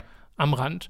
Äh, und das mag ich total gern, dass es dich einerseits nicht so erschlägt mit, hier sind 20.000 Optionen, die du machen kannst, sondern es ist nur so ein bisschen. So, und dann hast du das gemacht und äh, hast so einen kleinen Erkundungsdrang befriedigt und dann geht's halt mit der Story weiter. Äh, und die finde ich, hat auch ein Pacing, was mir bisher sehr gut gefällt, dass du zum einen die Action-Momente hast, aber auch wirklich viele Charaktermomente, sehr viele ruhige Etablierungen von einem Dorf oder sowas, äh, wo dann natürlich auch so ein Countdown drüber schwebt, Angriff der Gegner in 5, 4, 3, 2, 1. Oh, okay.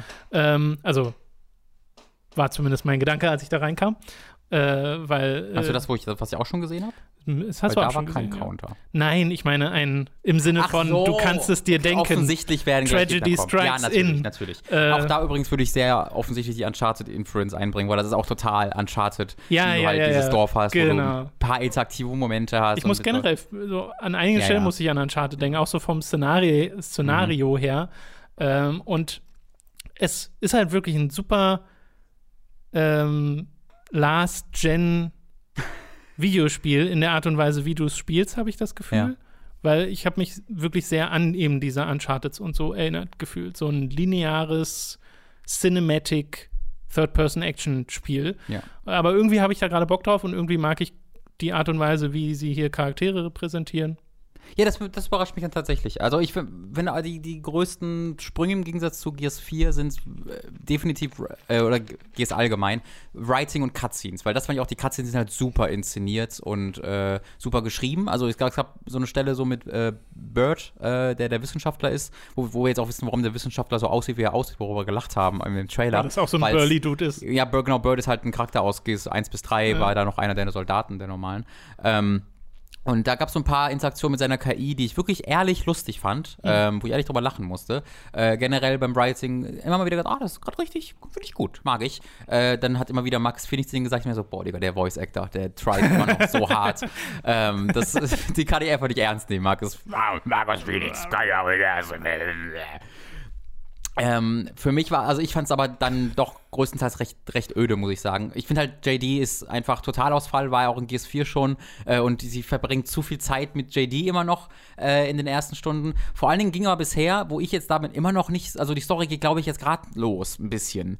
Äh, und bisher war es so sehr random, da wird was angegriffen, hier versuchen wir das zu, mal zu erreichen, aber so einen richtigen. Mhm. Big Bad oder den, den, den Plot neutral. Ich weiß immer, was der Plot sein wird, weil sie deuten es immer wieder an. Das ist ja nicht, äh, nicht irgendwie ein Secret oder versteckt oder so. Es ist sehr offensichtlich, wo sie hinwollen mit dem Plot. Aber sie brauchen echt lange, bis sie das dann auch mal, äh, auch mal machen. Nämlich es dauert halt bis äh, ein, zwei Kapitel im zweiten Akt, äh, bis sie das mal wirklich aktiv äh, dann angehen. Ähm, und spielerisch ist dann halt wirklich, ist es halt exakt eigentlich GS4. Ähm, weil da war es mhm. auch schon, dass du ein bisschen mehr rumrennst. Ähm, dadurch, dass du es dann nicht gespielt hast, kann ich das vielleicht, meine Theorie, vielleicht noch ein bisschen mehr grabben. Bei mir ist es gerade so, puh, ich hätte, also bei all dem erzählt, was sie erzählt haben von GS4 war unsere, unser Starter und wir gehen rein und machen das gleiche eigentlich nochmal ein bisschen cooler, aber jetzt GS5 ist unser eigenes Ding und da machen wir was richtig eigenes mit.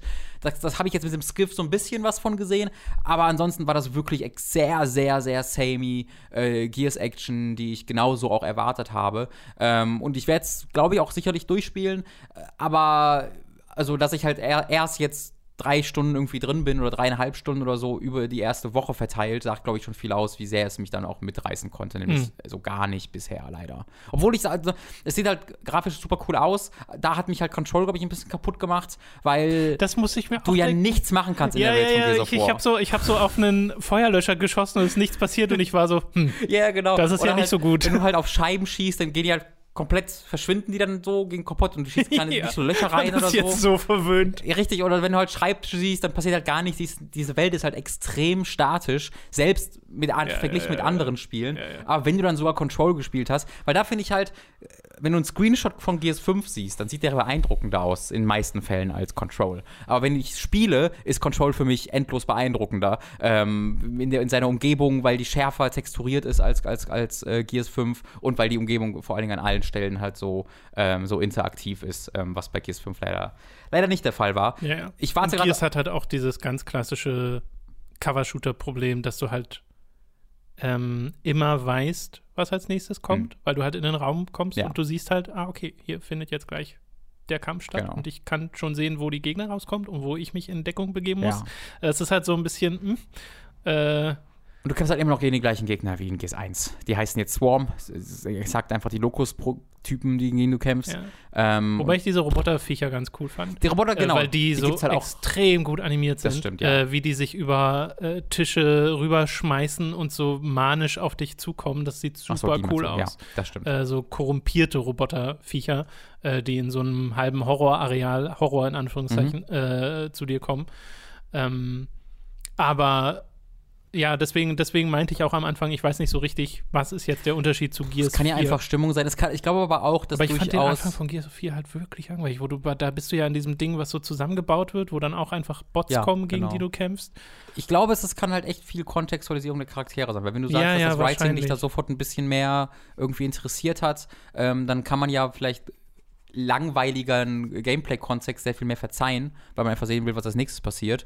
Und dann ist es halt so, dass das mhm. unmittelbare Gameplay dich vielleicht dann doch mehr tragen kann, ja. als das vielleicht den Anschein macht in dieser und, sonst langweiligen Gears-Welt. Und das Szenario jetzt gerade finde ich halt sehr cool mit dem Skiff, dass ja. du den auch immer mitnimmst. Also wirklich dieses Ding, ne? Du fährst zu einem Punkt und musst dann da vielleicht mal ein Tor öffnen oder so, aber dann gehst du halt wieder in den Skiff und nimmst ihn da mit. Da hat es mich dann so ein bisschen an Half-Life erinnert. Hm. Äh, ich glaube, der wirkt ein bisschen langsam wie du das U-Boot mitnimmst. Ich glaube, der auch auf mich nicht unbedingt. Äh, nicht U-Boot, den. Ach so, den, ja, ich weiß, was du meinst. Schlauchboot, Schlauchboot Dings, genau. Hoverboat oder wie auch ja. immer. U-Boot wäre bestimmt Episode 2 gewesen.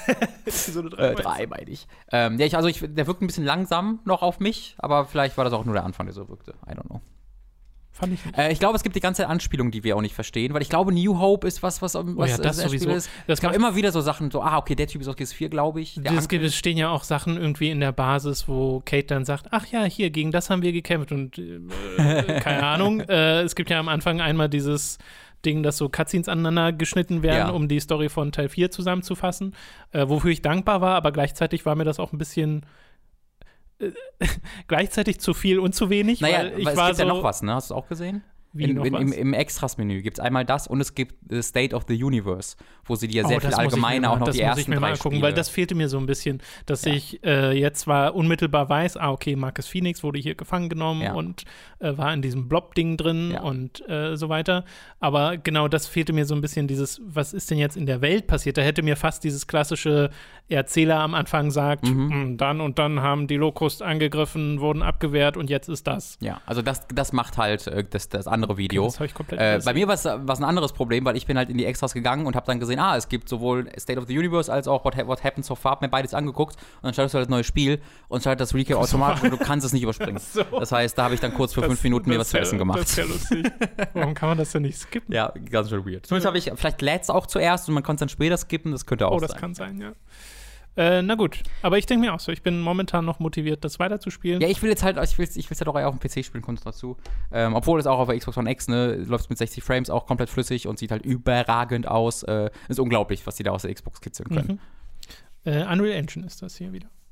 Gut, äh, zu einem komplett anderen Spiel kommen wir jetzt mal, nämlich eines, das du durchgespielt hast, äh, das du meinst auch gut an einem oder zwei Abende durchspielbar Mhm. ist, nämlich Telling Lies, das nächste Spiel von Sam Barlow, jetzt hätte ich fast Lake gesagt, Ah, das wäre auch so ein Spiel von er, glaube ich. Wäre auch aufregend. Äh, Sam Barlow ist einer von zwei Autoren tatsächlich. Äh, die andere Autorin, deren Namen habe ich gerade auch nicht im Kopf, aber sie ist auch ein bisschen im TV-Bereich tätig, hat da ein paar coole Sachen gemacht. Ähm, ist im Grunde exakt Her Story konzeptuell in einem anderen äh, Kontext. Du äh, hast so ein paar, also es ist halt, hat halt höhere Produktionswerte und so, so ein paar neue Ideen, die mir cool gefallen. Ähm, du hast nämlich hier am Anfang wirklich einen Charakter, der in, die in ihrem Apartment ankommt und äh, Festplatten an dem PC ansteckt und dann siehst du auch ganze Zeit das Gesicht von diesem Charakter in dem, in dem Monitor, äh, in dem Monitorspiegel und ab und zu passiert auch in dieser echten Welt etwas, äh, wenn du äh, dort, weil es, es geht quasi, die Zeit vergeht immer, wenn du die Clips anguckst.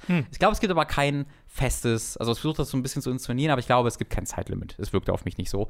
Ähm, aber trotzdem vergeht die Zeit und dann passieren auch Dinge in der echten Welt und das ist ziemlich cool. Aber das grundsätzliche, die grundsätzliche Spielerfahrung ist genau die gleiche. Du hast ein Suchprogramm. in diesem Fall ist es so ein Ding, was irgendwie CIA, NSA entwickelt wurde, wodurch ähm, Skype-Calls und Handy-Calls äh, und sowas alle aufgenommen wurden. Äh, und du durchsuchst sie, indem du nach Keywords suchst oder auch nach ganzen Sätzen. Äh, und diese, das Spiel guckt dann, ob diese Keywords oder die Sätze in genau dieser Reihenfolge in jedem dieser hunderten Clips gesagt werden äh, und dir werden immer die frühesten, also in chronologisch, wann das halt in dieser Spielwelt passierte. Ich glaube, du hast hier Clips so über einen Zeitraum von knapp einem Jahr verteilt und es zeigt dir immer die frühesten fünf an. Äh, und du siehst dann äh, Results 5 of 37, meinetwegen, sodass du noch weißt, ah, okay, dieses Wort wird noch in 32 weiteren Clips gesagt, aber du hast keine Möglichkeit, die so zu sehen, weil du kannst nicht da durchscrollen, wie in Her Story auch, sondern die werden immer nur die ersten fünf angezeigt, wodurch sie halt sicherstellen, dass wenn du nach total offensichtlichen Worten suchst, nicht einfach ganz einfach in die spätesten Clips reinscrollen kannst und dort direkt die Antworten bekommst, sondern du musst nach spezifischeren äh, Worten suchen, um die zu finden. Oder du musst einfach sehr viel Glück haben. Was ich, ich habe mir so ein paar Let's Plays davon angeguckt. Es gab wirklich eine, die in 20 Minuten beim in der Chronologie allerletzten Clip, der sehr viel dann äh, spo also Oh. spoilt in Anführungsstrichen. Das Spiel funktioniert ja anders, äh, aber trotzdem sehr viel, sehr viel Fragen. So, what the fuck happened here? Das fand ich sehr, sehr lustig. Also was ist denn dann äh, das Ziel in dem Spiel? Bei Her, Her Story war es ja so dieses Ding, du willst halt versuchen, diesen, die, diesen Kriminalfall Mhm. ein bisschen aufzulösen, Mhm. einfach nur aufgrund der Sachen, die diese eine Zeugin da preisgibt. Ja. Und äh, das hat ja dann kein festes oder zumindest kein richtiges Ende im klassischen Sinne, Mhm. sondern du hörst dann halt auf, wenn du denkst, ah, okay, ich hab's und dann ist halt vorbei. Ja. Ist das dann hier genauso? Genauso, Was, was genau genauso. ist das, was du rausfinden willst? Ähm, das, also da, damit, damit würde ich jetzt, das, ich würde sagen, das mache ich gleich, vielleicht mit einer kleinen Spoilerwarnung, weil ich würde halt so die ersten 20 Minuten, halbe Stunde Spiel spoilen, wo du wirklich auch das noch rausfindest und auch das könnten potenziell Naja, dann, dann ein paar coole das würde sein. ich, das würde ich ja dann auch nicht wissen wollen. Dann vielleicht einfach nur grob Also genau, du hast dass halt- man mal weiß, worum. Du hast hier im geht. Grunde ähm, zentral drei Charaktere. Ja. Ähm, du hast äh, äh, ein, ein Mann, der ähm, irgendwo unterwegs, so, nee, du hast vier Charaktere zentral. Du hast diesen Kerl, äh, der in, in verschiedenen Kontext immer mit drei unterschiedlichen Frauen am, ich sag mal, am Skypen ist. Äh, und äh, diese, die, diese Frauen reden halt mit ihm und äh, die scheinen sich auch untereinander nicht zu kennen und von da aus starten. Und das ist was ja offensichtlich, was du von Anfang an hast. Und von da aus musst du irgendwie so rausfinden, okay, wie steht da jeder in Beziehung zu dem anderen? Was ist wirklich die Intention dieses Mannes? Was macht er beruflich hier?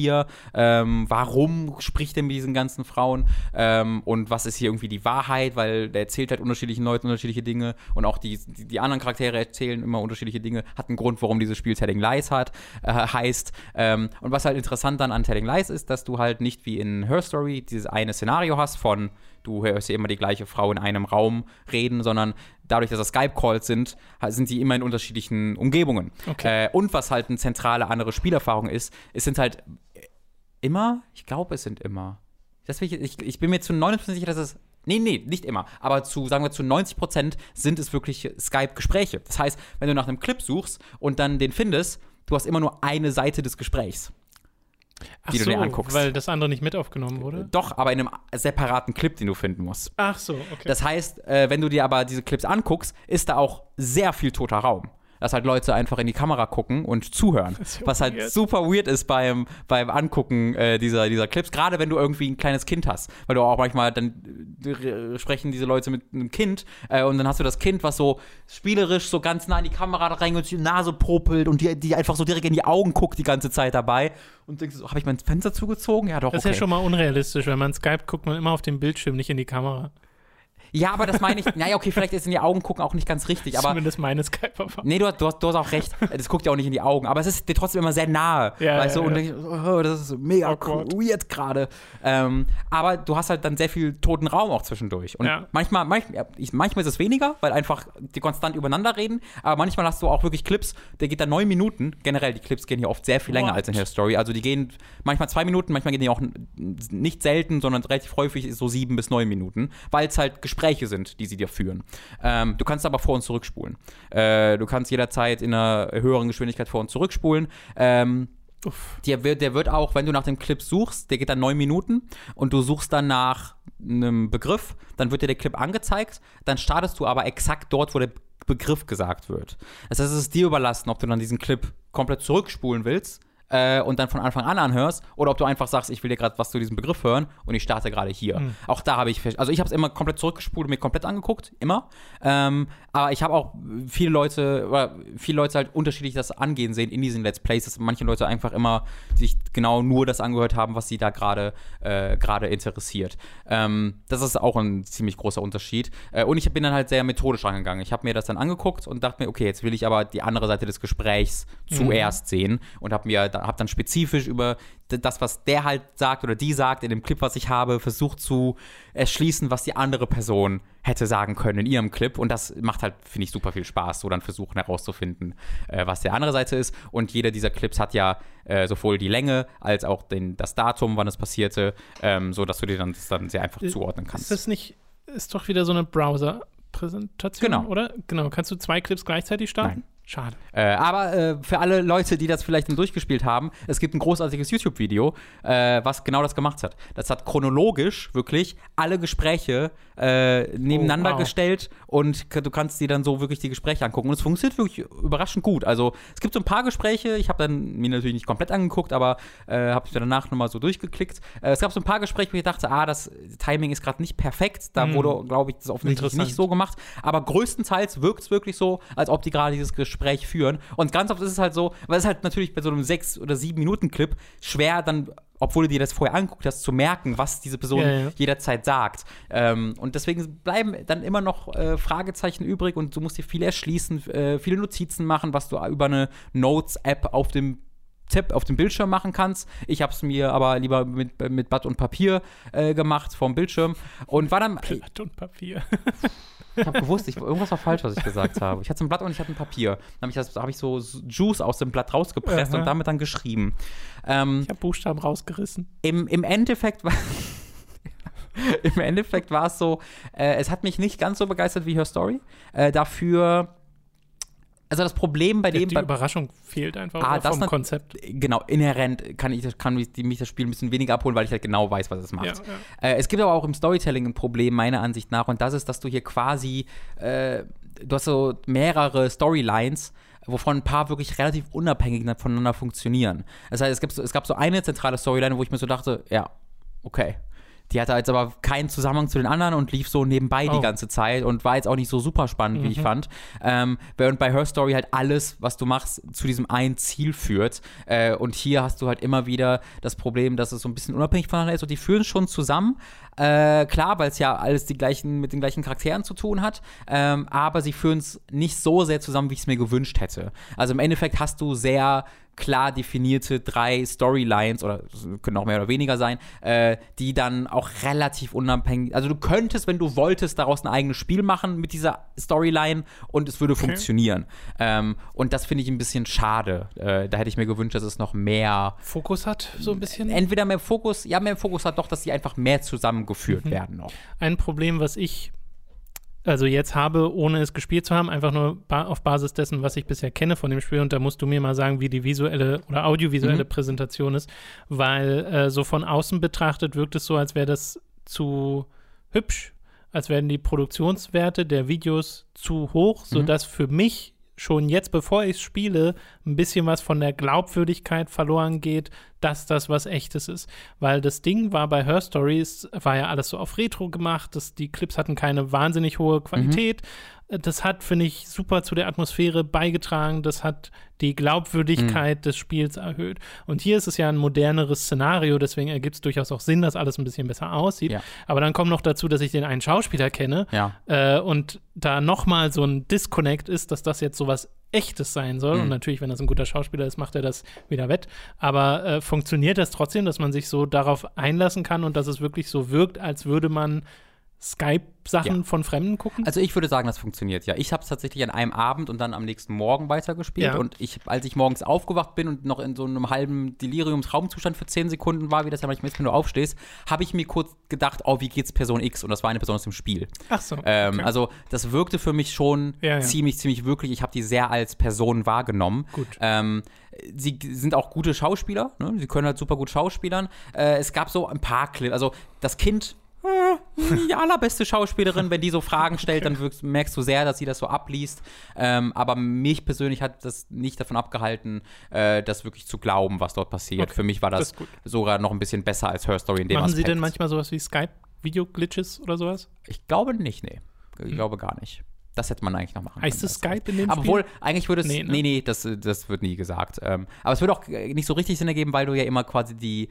Also, was du ja siehst, ist ja die Aufnahme seiner Kamera, ne, die, die bei der NSA Ach so, gespeichert du wird. siehst. Ach so, das ja, ist nicht okay, der ja, ja, Internet-Call, sondern die Kamera, immer wenn die Kamera angeht, speichert einfach NSA, Verstehe. was dort gerade, was dort gerade passiert. Äh, und sie begründen das auch dann, du hast so, einen, so ein Pamphlet, so ein How-To-Ding dabei, ähm, das quasi erklärt, wie dieses Programm funktioniert. Und da wird auch so begründet, warum du nur fünf Clips siehst, und warum du so spezifisch suchen musst, Datenschutz und so. Ähm, das fand ich ganz cute. Okay. Äh, also insgesamt äh, hat diesen Wow-Faktor ein bisschen verloren. Natürlich, die, die Story grundsätzlich hat mir nicht ganz so gut gefallen wie bei Her Story. Aber, das ist Kritik auf wirklich hohem Niveau. Ich hatte, während ich das Spiel gespielt habe, es waren so vier, fünf Stunden, durchgehend super viel Spaß. Äh, bin super froh, es gespielt zu haben. Bin super froh, äh, dass, dass äh, da nochmal mehr Kohle in das Grundkonzept äh, reingesteckt werden konnte. Und würde es wirklich allen empfehlen, die auf Her Story standen und die irgendwie generell auf ähm, narrative Storytell, narrative Spielerlebnisse stehen. Ähm, weil das ist da immer noch, obwohl es halt das mit Her Story schon mal gab, immer noch was sehr Einzigartiges. Ja, ja, das ist ja. ist jetzt zweimal gibt es Genau. das jetzt. Und kostet auch, glaube ich, 15 Euro. Also ist halt auch Äh, ja. wirklich ein Ja, ja, Schnäppchen. Äh, ich kann es empfehlen. Okay, sehr schön. Äh, wir kommen noch zu einem weiteren Spiel, das wir auf unserer Liste stehen haben, nämlich Creature in the Well, auf das ich mich schon seit einer Weile freue, äh, wo, wo du mich jetzt darauf hinweisen musstest, dass das tatsächlich schon draußen ist, Mhm. weil das hatte ich irgendwie gar nicht mehr auf dem Schirm, dass das ja jetzt auch um die Ecke war. Ähm, das haben wir jetzt beide ein bisschen gespielt, oder hattest du es dann auf der Ja, ja, Xbox gespielt, genau. ne? weil PC ging ja dann Ja. leider nicht. Ähm, und ich habe jetzt eine Stunde gespielt, also länger als eine Stunde gespielt? Ich habe ein bisschen weniger gespielt. Okay. Also ich weiß jetzt auch nicht 100%, aber es hat sich angefühlt wie ungefähr eine Stunde. Und das ist ein bisschen schwerer zu beschreiben, das Spiel. Es ist so eine ISO-Perspektive, alles ist äh, trotzdem dreidimensional und hat einen sehr eigenen Stil, sehr eigene Farbpalette und ist generell, finde ich, audiovisuell ziemlich stark, weil du auch so einen Ja. sphärischen Mhm. Hintergrundgeräusch-Soundtrack hast. Was willst du sagen? Also ich würde sagen, es ist visuell stark. Ich finde es audiomäßig sehr langweilig. Okay. Weil ich halt, genau, es hat da so ein Geräusch, aber ich Ja. denke die ganze Zeit, okay, gleich kommt die, die Musik los und die Musik geht leider nie Ne, los. ich mag das sehr, dass das Ja. so sehr Ich zurückgefahren auch, ist. Äh, aber klar, ist Geschmacksfrage. Äh, und du spielst einen Roboter in äh, einer Welt, die von der Wüste so ein bisschen übermannt wurde und gehst in einen, äh, einen Berg rein, wo es so Maschinen gibt und erfährst so nach und nach auch, okay, da war mal mehr, hier gab es mal richtig Leben und äh, Leute, die hier gelebt haben und Roboter, die hier gearbeitet haben und das ist jetzt alles nicht mehr und du versuchst halt rauszufinden, warum. Und offensichtlich geht es dabei um ein Creature in the Well, um eine Kreatur, die dort haust und die du auch sehr schnell siehst. Allerdings nur als Augen und Hände, die so Ja. aus, der, aus den Tiefen greifen, was finde ich auch ein ganz schönes Konzept ist. Spielerisch ist es dann allerdings ein Pinball slash Arkanoid äh, Spiel, weil du immer wieder so kleine Bälle hast, die an bestimmten Stellen aus dem Boden kommen und die kannst du dann schlagen mit den Waffen, die du bekommst äh, und teilweise auch aufladen mit den Waffen, die du bekommst, damit sie schneller werden und mehr Kraft haben und haust die auf so Bumper rauf oder auf Schalter oder sonst irgendwas und dadurch lädst du Energie auf. Diese Energie brauchst du dann, um durch Türen zu kommen. Ja. Das ist das Spielkonzept. Ich, ich glaube, ich habe das Spiel noch nicht komplett verstanden, weil ich habe übelst frustriert das Spiel abgebrochen. So richtig, so richtig. Ich war lange nicht mehr so frustriert wie Oh. heute Morgen. Also ich habe es die längste Zeit äh, entspannt gespielt und alle Räume mal gemacht und Secrets gefunden und war gut. Ähm, es gibt aber so ein paar Räume, die halt wirklich eine spezifische Lösung haben, ne? wo du dann eine Sache machen musst, damit die Bälle perfekt äh, abgewehrt werden, äh, abgewehrt werden, perfekt abge abprallen, sodass Ja. sie den nächsten Bumper treffen, den nächsten und da hast du dann nur zwei Sekunden Zeit, sonst verschwinden die Bumper wieder, sodass du halt die perfekte Richtung machen musst. Und ich finde halt erstmal dieser Pfeil ist, ich, irgendwie habe ich das Gefühl, der hat nie so ganz dahin gezeigt, wo ich dachte. Also ich musste immer so ein bisschen, so ein bisschen äh, woanders, also ein bisschen weiter runterzielen, als ich eigentlich dachte, dass ich zielen muss. Aber das kann auch einfach meine Unfähigkeit sein, äh, das Raum zu interpretieren. Äh, mein Problem war, ich war in einem Raum und den wirst du ja auch erlebt haben, ähm, obwohl man kann auch in unterschiedliche Ab einem Richtungen bestimmten Punkt kannst du selbst Hast du, bestimmen. einen, wo du, du hast ja so drei Monolithen, die du auswählen kannst an Ja. diesem einen Punkt. Hast du den ganz linken genommen oder so einen der beiden auf der rechten Seite genommen? Nee, ich glaube, den ganz linken mache ich jetzt. Ah, okay. Oder ist das das Archive?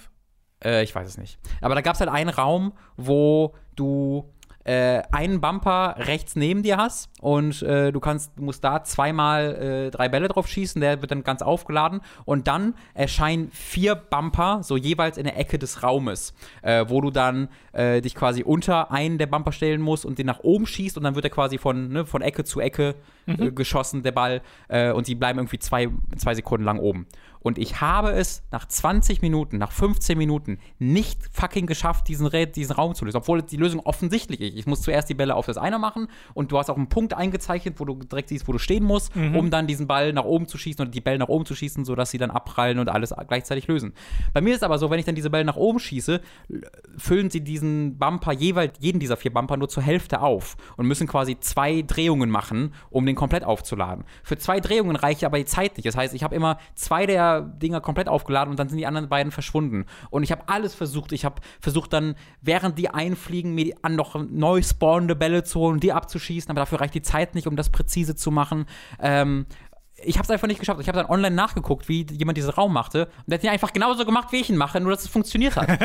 der hat einfach genau, der hat doch nicht mal drüber, also der hat das ein einziges, der ist in den Raum gekommen, redet, wenn das nur über irgendeinen Scheiß und schießt das ab und dann funktioniert es und dann läuft Das weiter. Das. Und das war exakt das, was ich. Ich habe das auf 0,5 Geschwindigkeit gestartet. Und es hat einfach genau das gemacht. Das Aber lustig. der hat die halt sofort aufgeladen. Also der musste die nur einmal treffen und die wurden sofort aufgeladen. Bei mir wurden die. Und jetzt hast du aber gerade gesagt, man kann sie schneller machen und, und aufladen. Ja, mit X. Ja, indem man die Taste halt hält. Ja. Aber dann, mehr machst du doch nicht, oder? Ich habe Also diese. du kannst ja auch einzeln. Ja, drücken, genau. Aber du musst trotzdem Y drücken zum Schlagen. Genau, aber ich habe die mal irgendwie gefühlt zwei Minuten die X-Taste quasi gehalten. Und so, vielleicht lädt die ja mehr auf mit Nee, der nicht Zeit. wirklich. Und ich habe hab den Raum einfach skippen müssen. Ich habe den nicht geschafft und das fand ich, das war so frustrierend für mich. Und direkt danach, so zwei Minuten später, war ich halt wieder in einem Raum, wo Präzision verlangt wird. Und mein Hals, ich hatte halt so einen Hals zu dem Zeitpunkt, dass ich da zweimal daneben geschossen habe und original aufgeschaut bin, die Konsole ausgemacht habe und äh, dann versucht habe, die Super 5 auf dem PC zum Laufen zu bringen. Und, das, Dadurch frustriert. ja, äh, das war ein schöner Morgen für mich. Was jetzt schade ist, weil bis dahin fand ich es ganz, also ich fand es ganz cool. Ich fand es jetzt nicht überragend zu dem Zeitpunkt, weil Ja, ja, halt au- auditiv ich es ein bisschen bla fand und diese Räume sehen alle sehr gleich aus, auch wenn der die Grafikprämisse super cool ist. Ähm, äh, die Grafikprämisse, dass es grafisch super cool ist, sieht es dann wirklich sehr, sehr samey aus. Es hat so nicht dieses ähm, Yukos Islands Express, wo du dann sehr viel Charaktere hast, die dich ganze Zeit ha äh, ähm, unterhalten oder halt und dann unterschiedliche äh, optische Abwechslungen in der Spielwelt, ähm, sondern da, ich hatte kurzzeitig, oder nicht kurzzeitig, ich hatte das Gefühl, ich würde ein Roguelite spielen, ist es aber nicht. Äh, das Gefühl hatte ich auch. Ich bin auch momentan bei ganz cool, ähm, weil mir gefällt schon bisher, aber jetzt auch nicht auf eine Art und Weise, wo ich sage, okay, das ist ja, das ist ja das Beste. Hm. Äh, auch da hat mich Yokos Island Express sehr viel schneller abgeholt, was ja auch diese Pinball-Prämisse hat und sie anders umsetzt. Ähm, könnte unter anderem auch an den Charakteren liegen. Hier habe ich halt bisher nur zwei getroffen, den einen, den man im Hub trifft. Äh, so ein Frosch, der ist Ja. tatsächlich auch ganz lustig, der hat dann auch neue Kommentare, wenn man was fertig hat Mhm. in der Welt und zu ihm zurückkommt. Und das andere ist eine Händlerin, nachdem ich einmal gestorben bin, was mir bisher einmal Ah, passiert okay. ist, ähm, weil du dann in einem Dorf wieder aufwachst. Außerhalb des Tempels? Mhm. Ah, okay. und äh, dann da ein bisschen rumgehen kannst. Äh, da habe ich dann aber auch in so einem Raum eine Pfanne gefunden. Und jetzt kann ich mit einer Pfanne die, ähm, Mhm. die Bälle hin und her schlagen. Es macht auch immer so einen Klonk. Und die Beschreibung der Pfanne ist auch ist vielleicht ein bisschen laut, weil dieser Klonk auch doppelt so laut ist als das normale Geräusch, was da kommt. Ich habe halt auch, ich habe so ein, so, ein, so ein Wedel gefunden, mit dem, wo dann irgendwie beisteht, dass es Dinge aufladen kann. Noch, und ich Ja, den habe ich auch. Ich habe den auch nicht so ganz, ich habe das den auch nicht so ganz verstanden. Aber ich, was ich dann noch gefunden habe, so Dual-Wield-Schwerter, die, Oh, die nochmal einen größeren Pfeil anzeigen, wo die Oh, Bälle Das hingehen. klingt so, das wie etwas, was ich haben war hinter einem. Secret-Raum, deswegen, Wie- aber das wäre etwas. Wie? Diese Secret-Räume tauchen einfach manchmal auf. Secret dann gehen sie revealed. voll lang. Und ich verstehe ich verstehe aber nie, wie ich die reveale. Also ich finde die ständig, aber ich weiß naja, nicht wie. du kommst ja in einen Raum rein und Ja. hast dann diese Bumper vor dir Ja. und die sind ja in der Regel optional, weil sie schalten ja nicht automatisch die Tür frei. So, du brauchst ja nur okay. Energie, Ja, ja, um die Tür freizuschalten und meistens hast du schon genug, weil so viel brauchen die meisten Türen Ja. nicht. Und dann machst du halt trotzdem dieses Bumper-Ding und dann schaltet das Secret Okay, ja, da, da habe ich bisher halt alle gemacht, Äh, weil ich finde, Ich habe die bisher auch alle du siehst ja auch, wie frustriert ich werde, wenn ich einen Raum nicht schaffe. Äh, und ich habe halt einen Raum bisher gefunden, wo ich auch so ein bisschen frustriert war, wo ich nicht so ganz wusste, okay, das Timing ist doch hier viel zu eng, wie Mhm. mache ich das denn? Und als ich es dann geschafft habe, war es jetzt auch nicht so, dass ich Hm. die Lösung ist mir eingefallen oder so, sondern es war einfach Zufall, wie die Ja. Bälle geflogen sind. Und das ist, glaube ich, so ein bisschen inhärent hier mit drin in diesem Spiel, weil ich sage Pinball slash Arkanoid, weil du zwar diese Bälle schlägst und du hast so Bumper, wie sie auf einem Pinballfeld stattfinden, aber manchmal auch so Sachen, wo extrem viele Bumper sind, die ja verschwinden, nachdem äh, die Bälle oft genug rauf Ja. sind, dass es halt wirkt wie ein Arkanoid-Feld, das du, oder Genau. Breakout-Feld, was du äh, äh, wegballerst. Ähm, was dann aber manchmal auch sehr befriedigend ist, wenn du irgendwie sechs aufgeladene Bälle da rein pfefferst und die dann so durch die Gegend bumpen und du kannst ja dann selbst von denen auch getroffen werden und wirst so ein bisschen hin und her geschoben, außer sie sind rot aufgeladen, dann kriegst du auch Schaden von denen, musst also auch ein bisschen aufpassen. Äh, und dann gibt es ja eine sehr äh, sich wiederholende Struktur, weil ich habe bisher zwei dieser Gegenden fertig und die waren im Wesentlichen gleich aufgebaut. Ja. Dass du am Ende auch so eine Boss-Begegnung hattest, in Anführungszeichen, was finde ich ganz cool gemacht ist eigentlich, weil du auf so einer Plattform bist, wo dann diese Arme kommen, dich greifen und nach unten ziehen, was Ach, halt war das auch in beiden Fällen cool, so? ja, war in beiden Fällen genauso, was sehr cool aussieht, aber dann diese Herausforderung, die darauf folgte, war anders. Ähm, trotzdem habe ich dann schon das Muster erkannt und ich weiß, Genau. dass ich das jetzt halt wahrscheinlich noch zwei oder dreimal machen muss, äh, wo ich so dachte, hm, ah, okay. Und das, was du gerade sagtest mit, ich habe das Gefühl, ich spiele ein Roguelite, das hatte ich auch kurz, wo ich so kurz dachte, ist das randomisiert, Mhm. weil du Bausteine extrem wiedererkennst Ja. in diesen Levels und das ist ein bisschen schade, dass das schon nach so kurzer Zeit Ja, passiert, Sehr, sehr schnell. äh, weil das sollte eigentlich nicht passieren. Es Also wirkt, es, es du wirkt ja auch Räume, die wirklich die gleichen sind, bis auf ein paar Items Genau. zu sich Ja, ja, ja. stellen, Und das, das finde ich ist für, also das, dass man das irgendwie nach fünf Stunden nochmal hat, irgendwie eine Sure. modifizierte Version von einem Raum, äh, überhaupt nichts dagegen. Warum nicht? Aber nicht nach zehn Minuten, wo ich das gerade schon mal hatte. Mhm. Ähm, da finde ich, sollte es ein bisschen abwechslungsreicher sein. Mal gucken, wie es ist, wenn man dann das Spiel durchgespielt hat.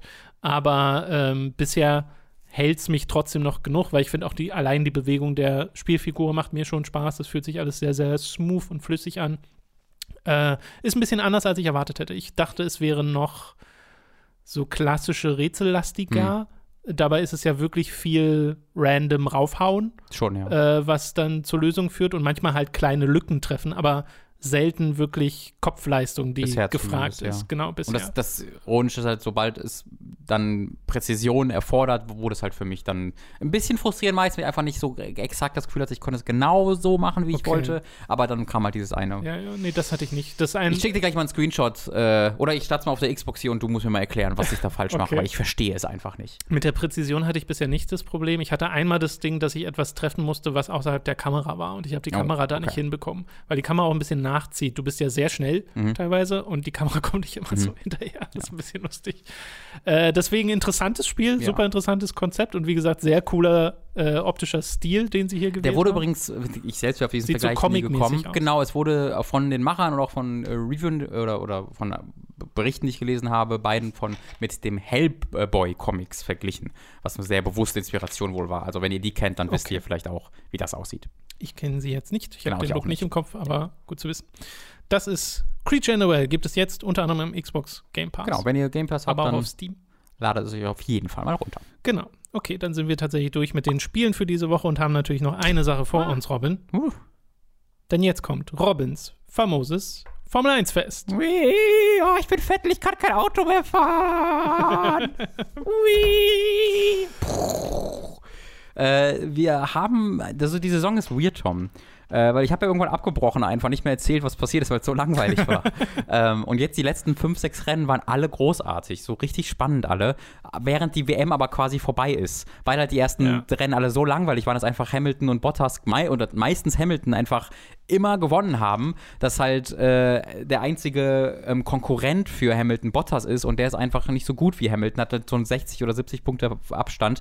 Die WM ist halt schon längst durch. Hamilton wird das ohne Probleme äh, kriegen. Gleichzeitig ist die Saison jetzt aber so spannend wie wenige Saisons davor in den letzten Jahren, einfach weil gerade jedes Rennen äh, super spannend ist. Und zwar auch vorne, in diesem Rennen ebenfalls. Die sind jetzt in, ähm, in Italien, in Monza gefahren, was halt ja die Ferrari-Strecke natürlich ist. Ähm, und im Grunde bauen sie, bauen Ferrari seit Jahren eigentlich schon immer ihr Auto speziell für diese Strecke fast schon. Weil sie wollen halt in fucking Monza gewinnen. Das ist so das Wichtigste fast für die. Äh, und das haben sie, also ist dieses Jahr auch so. Ferrari ist halt wahnsinnig schnell, wahnsinnig starke Beschleunigung. Ähm, deswegen sind sie in, auf, auf Geraden einfach unglaublich schnell. Großes Problem für Ferrari war auf allen Strecken immer halt Kurven, weil sie nicht so schnell durch Kurven können wie die Mercedes-Autos. Was in Monza perfekt ist, weil Monza hat halt nur irgendwie elf Kurven oder sieben Kurven oder so, äh, aber unglaublich lange Geraden. Äh, und wer da einfach äh, schnell ist auf der Geraden, der hat halt echt krassen Vorteil, weil du natürlich, wenn du überholen willst, das vor allen Dingen auf der Geraden machen würdest. Ähm, was sehr schwer ist, wenn du einen Ferrari überholen willst, wenn der einfach schneller ist als du.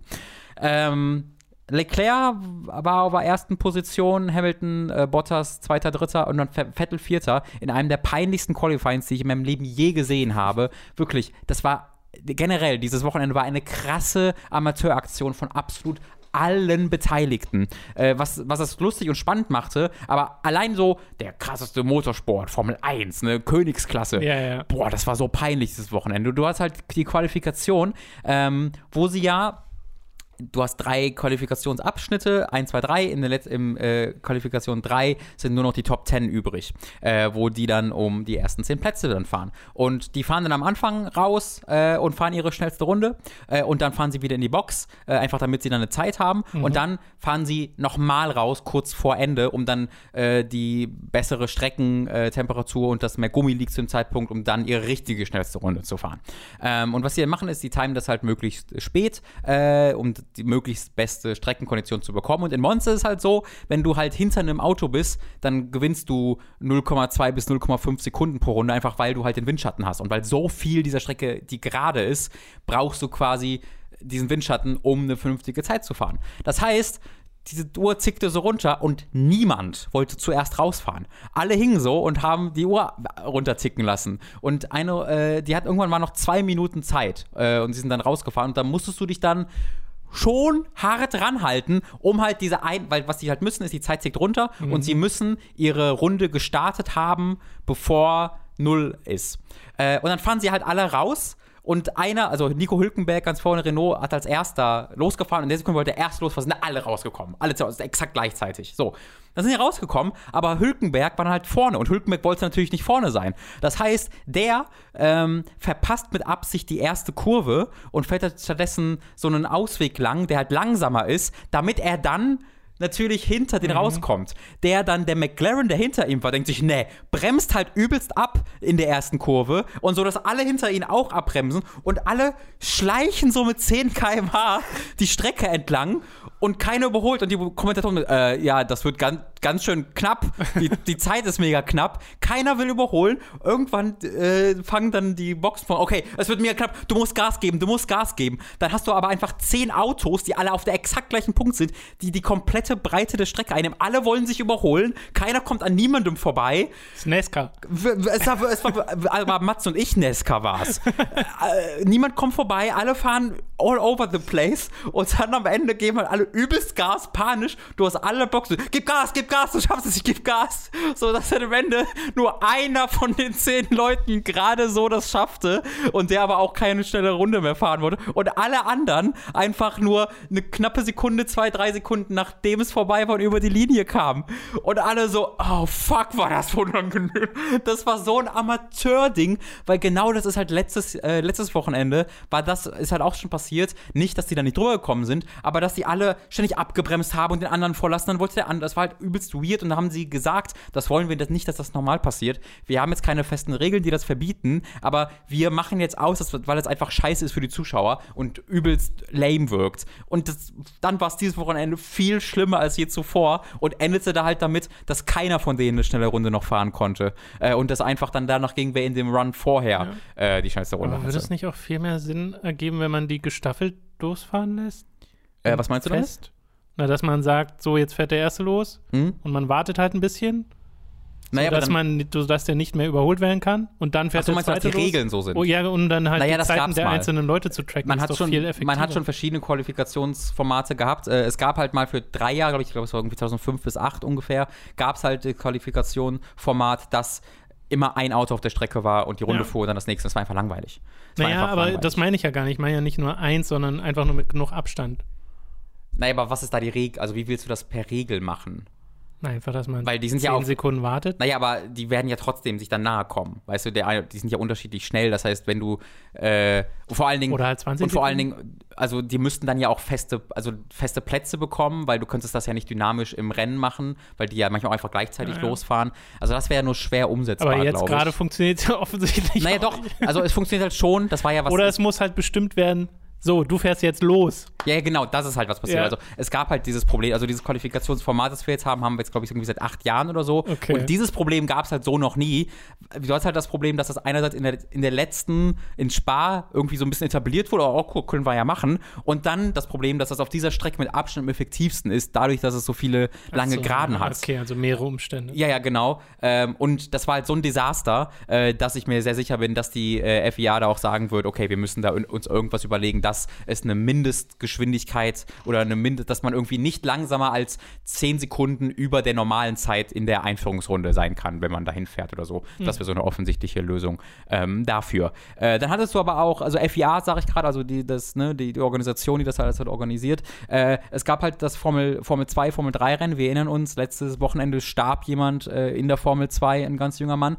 Ähm, dieses Wochenende ist nichts dergleichen passiert. Äh, also keiner wurde verletzt, verletzt oder ist gestorben oder so. Aber äh, in Formel, im Formel-3-Rennen fuhr jemand in so einer, es gibt so eine Kurve, die ist sehr, die zieht sich sehr lang und du fährst dann nach, du bremst am Anfang ab und machst dann Vollgas und fährst dann Vollgas ganz außen diese Kurve entlang. Ich glaube, ich habe gesehen, was du gleich beschreibst. Ja, äh, und je, einer von denen ist halt, was halt ständig passiert, ist, dass die noch weiter nach draußen getragen werden, was sie sogar meistens schneller machen würde, was deswegen verboten wurde, aber er wurde auch nach außen getragen und ist, ich ist halt über irgendeine so Werbebanner oder sowas am Boden festgeklebt war, äh, gefahren und ist einfach fünf fucking Meter oder so quer in die Luft mhm. geflogen, in den Zaun außen rein, das ich gesehen. nur knapp an Stewards vorbei und ist dadurch halt nicht verletzt worden. Das ist halt ein kleines Wunder. Der hätte dort so schnell sterben können, wenn er auf, falsch aufgekommen wäre mit dem Auto. Es hätte so leicht einer der Stewards äh, mitgenommen werden können und da hätte schwer verletzt werden können.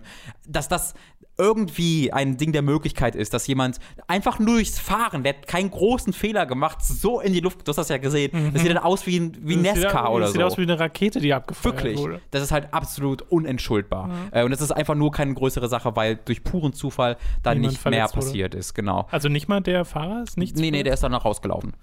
Das ist halt. Weil ja, das ist ja der Normalfall. Also das ist ja, das, das macht nochmal klar, wie, Ja, ja. wie ja, krass dieser letzte Unfall war, weil schon. die sitzen dort in Panzern drin. Äh, die Leute können ihre, du kannst, wenn du da drin sitzt, deinen Kopf nicht drehen. So, weil du so fest Mhm. dort drin verankert bist, im sogenannten Hans-System, was ich sehr lustig finde. Ähm, also, du hast die FIA, du hast die, die Teams, äh, äh, die ja das gesagt haben, was sie da machen müssen mit der Einführungsrunde. Dann hast du aber auch äh, Boxencrew, die in Rennen äh, bei Carlos Sainz äh, nicht, das Rad nicht richtig dran machen, an Klassiker. äh, und dann gibt es aber auch noch die Fahrer, wofür ich hier einfach mal äh, Sebastian Vettel äh, rausziehen muss, weil mein Gott, wirklich, das habe ich schon letzte Saison oft gesagt, es ist unglaublich, wie Vettel einfach abgestürzt ist in seinem Talent. Ähm, 19. Runde war es, glaube ich. Vettel war halt Vierter, was natürlich eine schlechte Startposition ist für seine. Er müsste, also der müsste um ersten Platz kämpfen, wofür er hier nicht so viel konnte, weil ne, war halt das Desaster in, in Qualifikation. Vierter Platz, also okay. Ähm, 19. Runde dreht sich einfach. Ohne dass irgendjemand dabei ist, ohne dass er irgendwie unter Druck groß ist, geht in die Schikane rein, äh, nimmt zu viel Curb mit, dreht sich. Peinlich genug. Dann steht er aber quasi äh, mit der Nase zur Rennstrecke und so ein bisschen auf dem Gras. Leute fahren ihm vorbei und Sebastian Vettel denkt sich, fahre ich jetzt mal wieder auf die Strecke drauf. Fällt einfach geradeaus wieder auf die Strecke und es kommt halt ein Force India, der muss übelst nach rechts aufs Gras ausweichen und obwohl er schon aufs Gras ausweicht, fährt Vettel dem immer noch rein. Also der Vettel wird einfach so straight auf die Strecke raus, dass der immer noch mit seinem, äh, mit seinem Frontspoiler den Force India, ist, äh, Racing Point heißen sie mittlerweile, sorry, äh, den Racing Point mitgenommen hat, sodass sich der Racing Point dann auch dreht. Ne? Und dann steht der Racing Point neben der Strecke, zeigt gerade auf die Strecke und denkt sich, hm, fahr ich doch mal wieder auf die Strecke. Fährt gerade auf die Strecke, hinter ihm kommt ein Toro Rosso, muss ebenfalls fucking auf das Kiesbett ausweichen und verliert ebenfalls Übelzeit. Es war so exakt das gleiche, zweimal. Und du denkst dir nur, Alter, seid ihr eigentlich Kartfahrer? Was ist mit euch los? Habt ihr schon mal in einem Auto gesessen? Also so richtig, das war so richtig Amateur. Und ne, das eine war halt Lance Stroll, so who cares, meinetwegen. Aber fucking, dass Sebastian Vettel sich zuerst einfach wieder so wieder ohne Not am Mann einfach dreht und dann sowas macht, wodurch er dann auch A, Schaden hatte an seinem Frontspoiler und dann noch zusätzlich eine 10 Sekunden Stop-and-Go-Strafe bekommt. Der Typ hat jetzt so viel Strafpunkte auf seiner Seite. Es gibt ein Strafpunktesystem, der hat neun Strafpunkte. Der muss noch drei Strafpunkte bekommen und der, der, der wird ein, ein, ein, für ein Rennen gebannt. Wie scheiße musst du so halt sein? gut. Also, das ist für einen Sebastian Vettel, der eigentlich um die WM mitfahren sollte, absolut indiskutabel. Also, der fährt richtig, richtig schlecht, was halt dadurch noch ähm, noch mehr in den Mittelpunkt rückte, dass äh, Leclerc, sein Teamkollege, sein äh, 20-Jähriger, wie alt er ist, das Rennen gewonnen hat. Äh, und sich halt konstant äh, in der Front gegen Hamilton im, äh, äh, unter Druck gesetzt sah und gegen ihn wunderbar verteidigt hat. Einmal ein bisschen zu sehr, wo er dann die schwarz-weiße Flagge bekommen hat, was halt so heißt, Digga, mach das nochmal und du kriegst eine Strafe, ähm, was mal wieder eingeführt wurde, was ich sehr gut finde im letzten Rennen, diese, diese, diese Fahne. Ähm, aber abgesehen davon, äh, und auch das war halt hartes Racing, so ja, hm, finde ich okay. Äh, hat sich halt wunderbar verteidigt, hat dann das sehr verdient gewonnen. Äh, und dann hast du halt Vettel auf der anderen Seite, der irgendwie dann 18. wurde oder 16. oder so. Ähm, richtig, richtig, richtig krass. War super, also gerade durch diesen, diesen Battle vorne äh, konstant in diesem Rennen war es ein super, super tolles Rennen. Also ist es, also selbst wenn so Sachen passieren, wie dass du sagst, das war gerade so richtig peinlich Ja. an ganz vielen Stellen, ist das ja eigentlich auch eine Art Unterhaltsam. Unterhaltung. Auf, also ne? auf jeden Fall, genau. Es ist, ist halt für jemanden, also wenn ich halt in der Organisation Ja, ja, oder bei den Teams wäre, dann würde ich mir, oh, fuck, Christ. ähm, oder wenn ich Sebastian Vettel heißen würde. Äh, aber für als Außenstehender habe ich, hab ich mich halt totgelacht. weil ich weil ich wirklich so, was denn, außer äh, bei diesem gut. krassen Crash. Also ich so, Alter, ist das gerade peinlich. Holy shit. Ach, schön. Ja. Äh, dann war das doch eine etwas erquickendere Ausgabe von Robins famosem Formel 1 Fest. Und damit sind wir tatsächlich am Ende des Podcasts angekommen. Uns bleibt noch zu erwähnen, dass ihr uns unterstützen könnt auf patreon.com schuckt und cdhq.de schuckt. Würden wir uns sehr darüber freuen. Ab 5 Euro slash Dollar bekommt ihr da Zugriff auf alle exklusiven Inhalte, zum Beispiel auf das gerade laufende Praise the Casual Bloodborne, yes. das jetzt bei Folge 5, glaube ich, angekommen mhm. ist. Ähm, Bloodstuff Beast. Ihr genau gegen das Bloodstuff Beast kämpft. Ähm, und das könnt ihr euch da anschauen. Äh, auch die vergangenen Folgen logischerweise. Wenn ihr jetzt subscribe, könnt ihr nämlich auch den äh, Rest bingen. Da gibt es eine Seite, wenn ihr auf hookmagazin.de geht, äh, oben im äh, Register, wo man auf exklusiv für Supporter klicken kann. Und da sind alle Sachen gelistet, die bisher erschienen sind. Ähm, und da könnt ihr euch mal durchgucken. Ich die Folge noch rein tun, fällt mir gerade ein. Äh, ja, genau. Also meistens ja. halbwegs aktuell ja. sind da alle Sachen drin. Ähm, okay.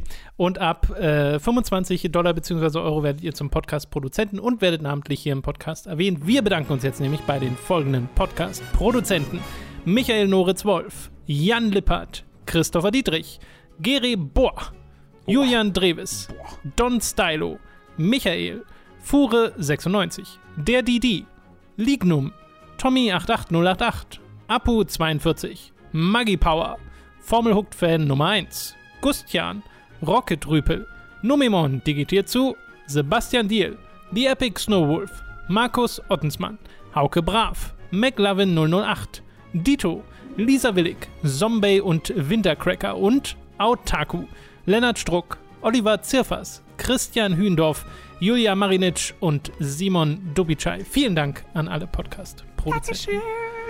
Das war's mit diesem Podcast. War wieder zwei Stunden lang. Ja, aber auch genug. Und ich habe noch nicht mal Knights and Bikes erwähnt.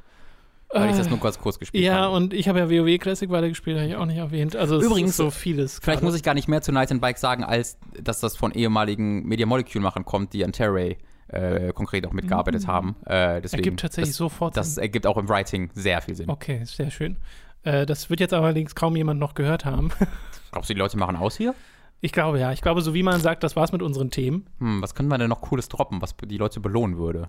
Irgendein Geheimnis, hast du mal jemanden umgebracht oder so? Ähm, ich meine, ich habe es im Stream kurz erwähnt, aber ich habe Mats umgebracht. Nein. Äh, oh. Ich habe mit Mats äh, am Freitag sechs Stunden lang ungefähr.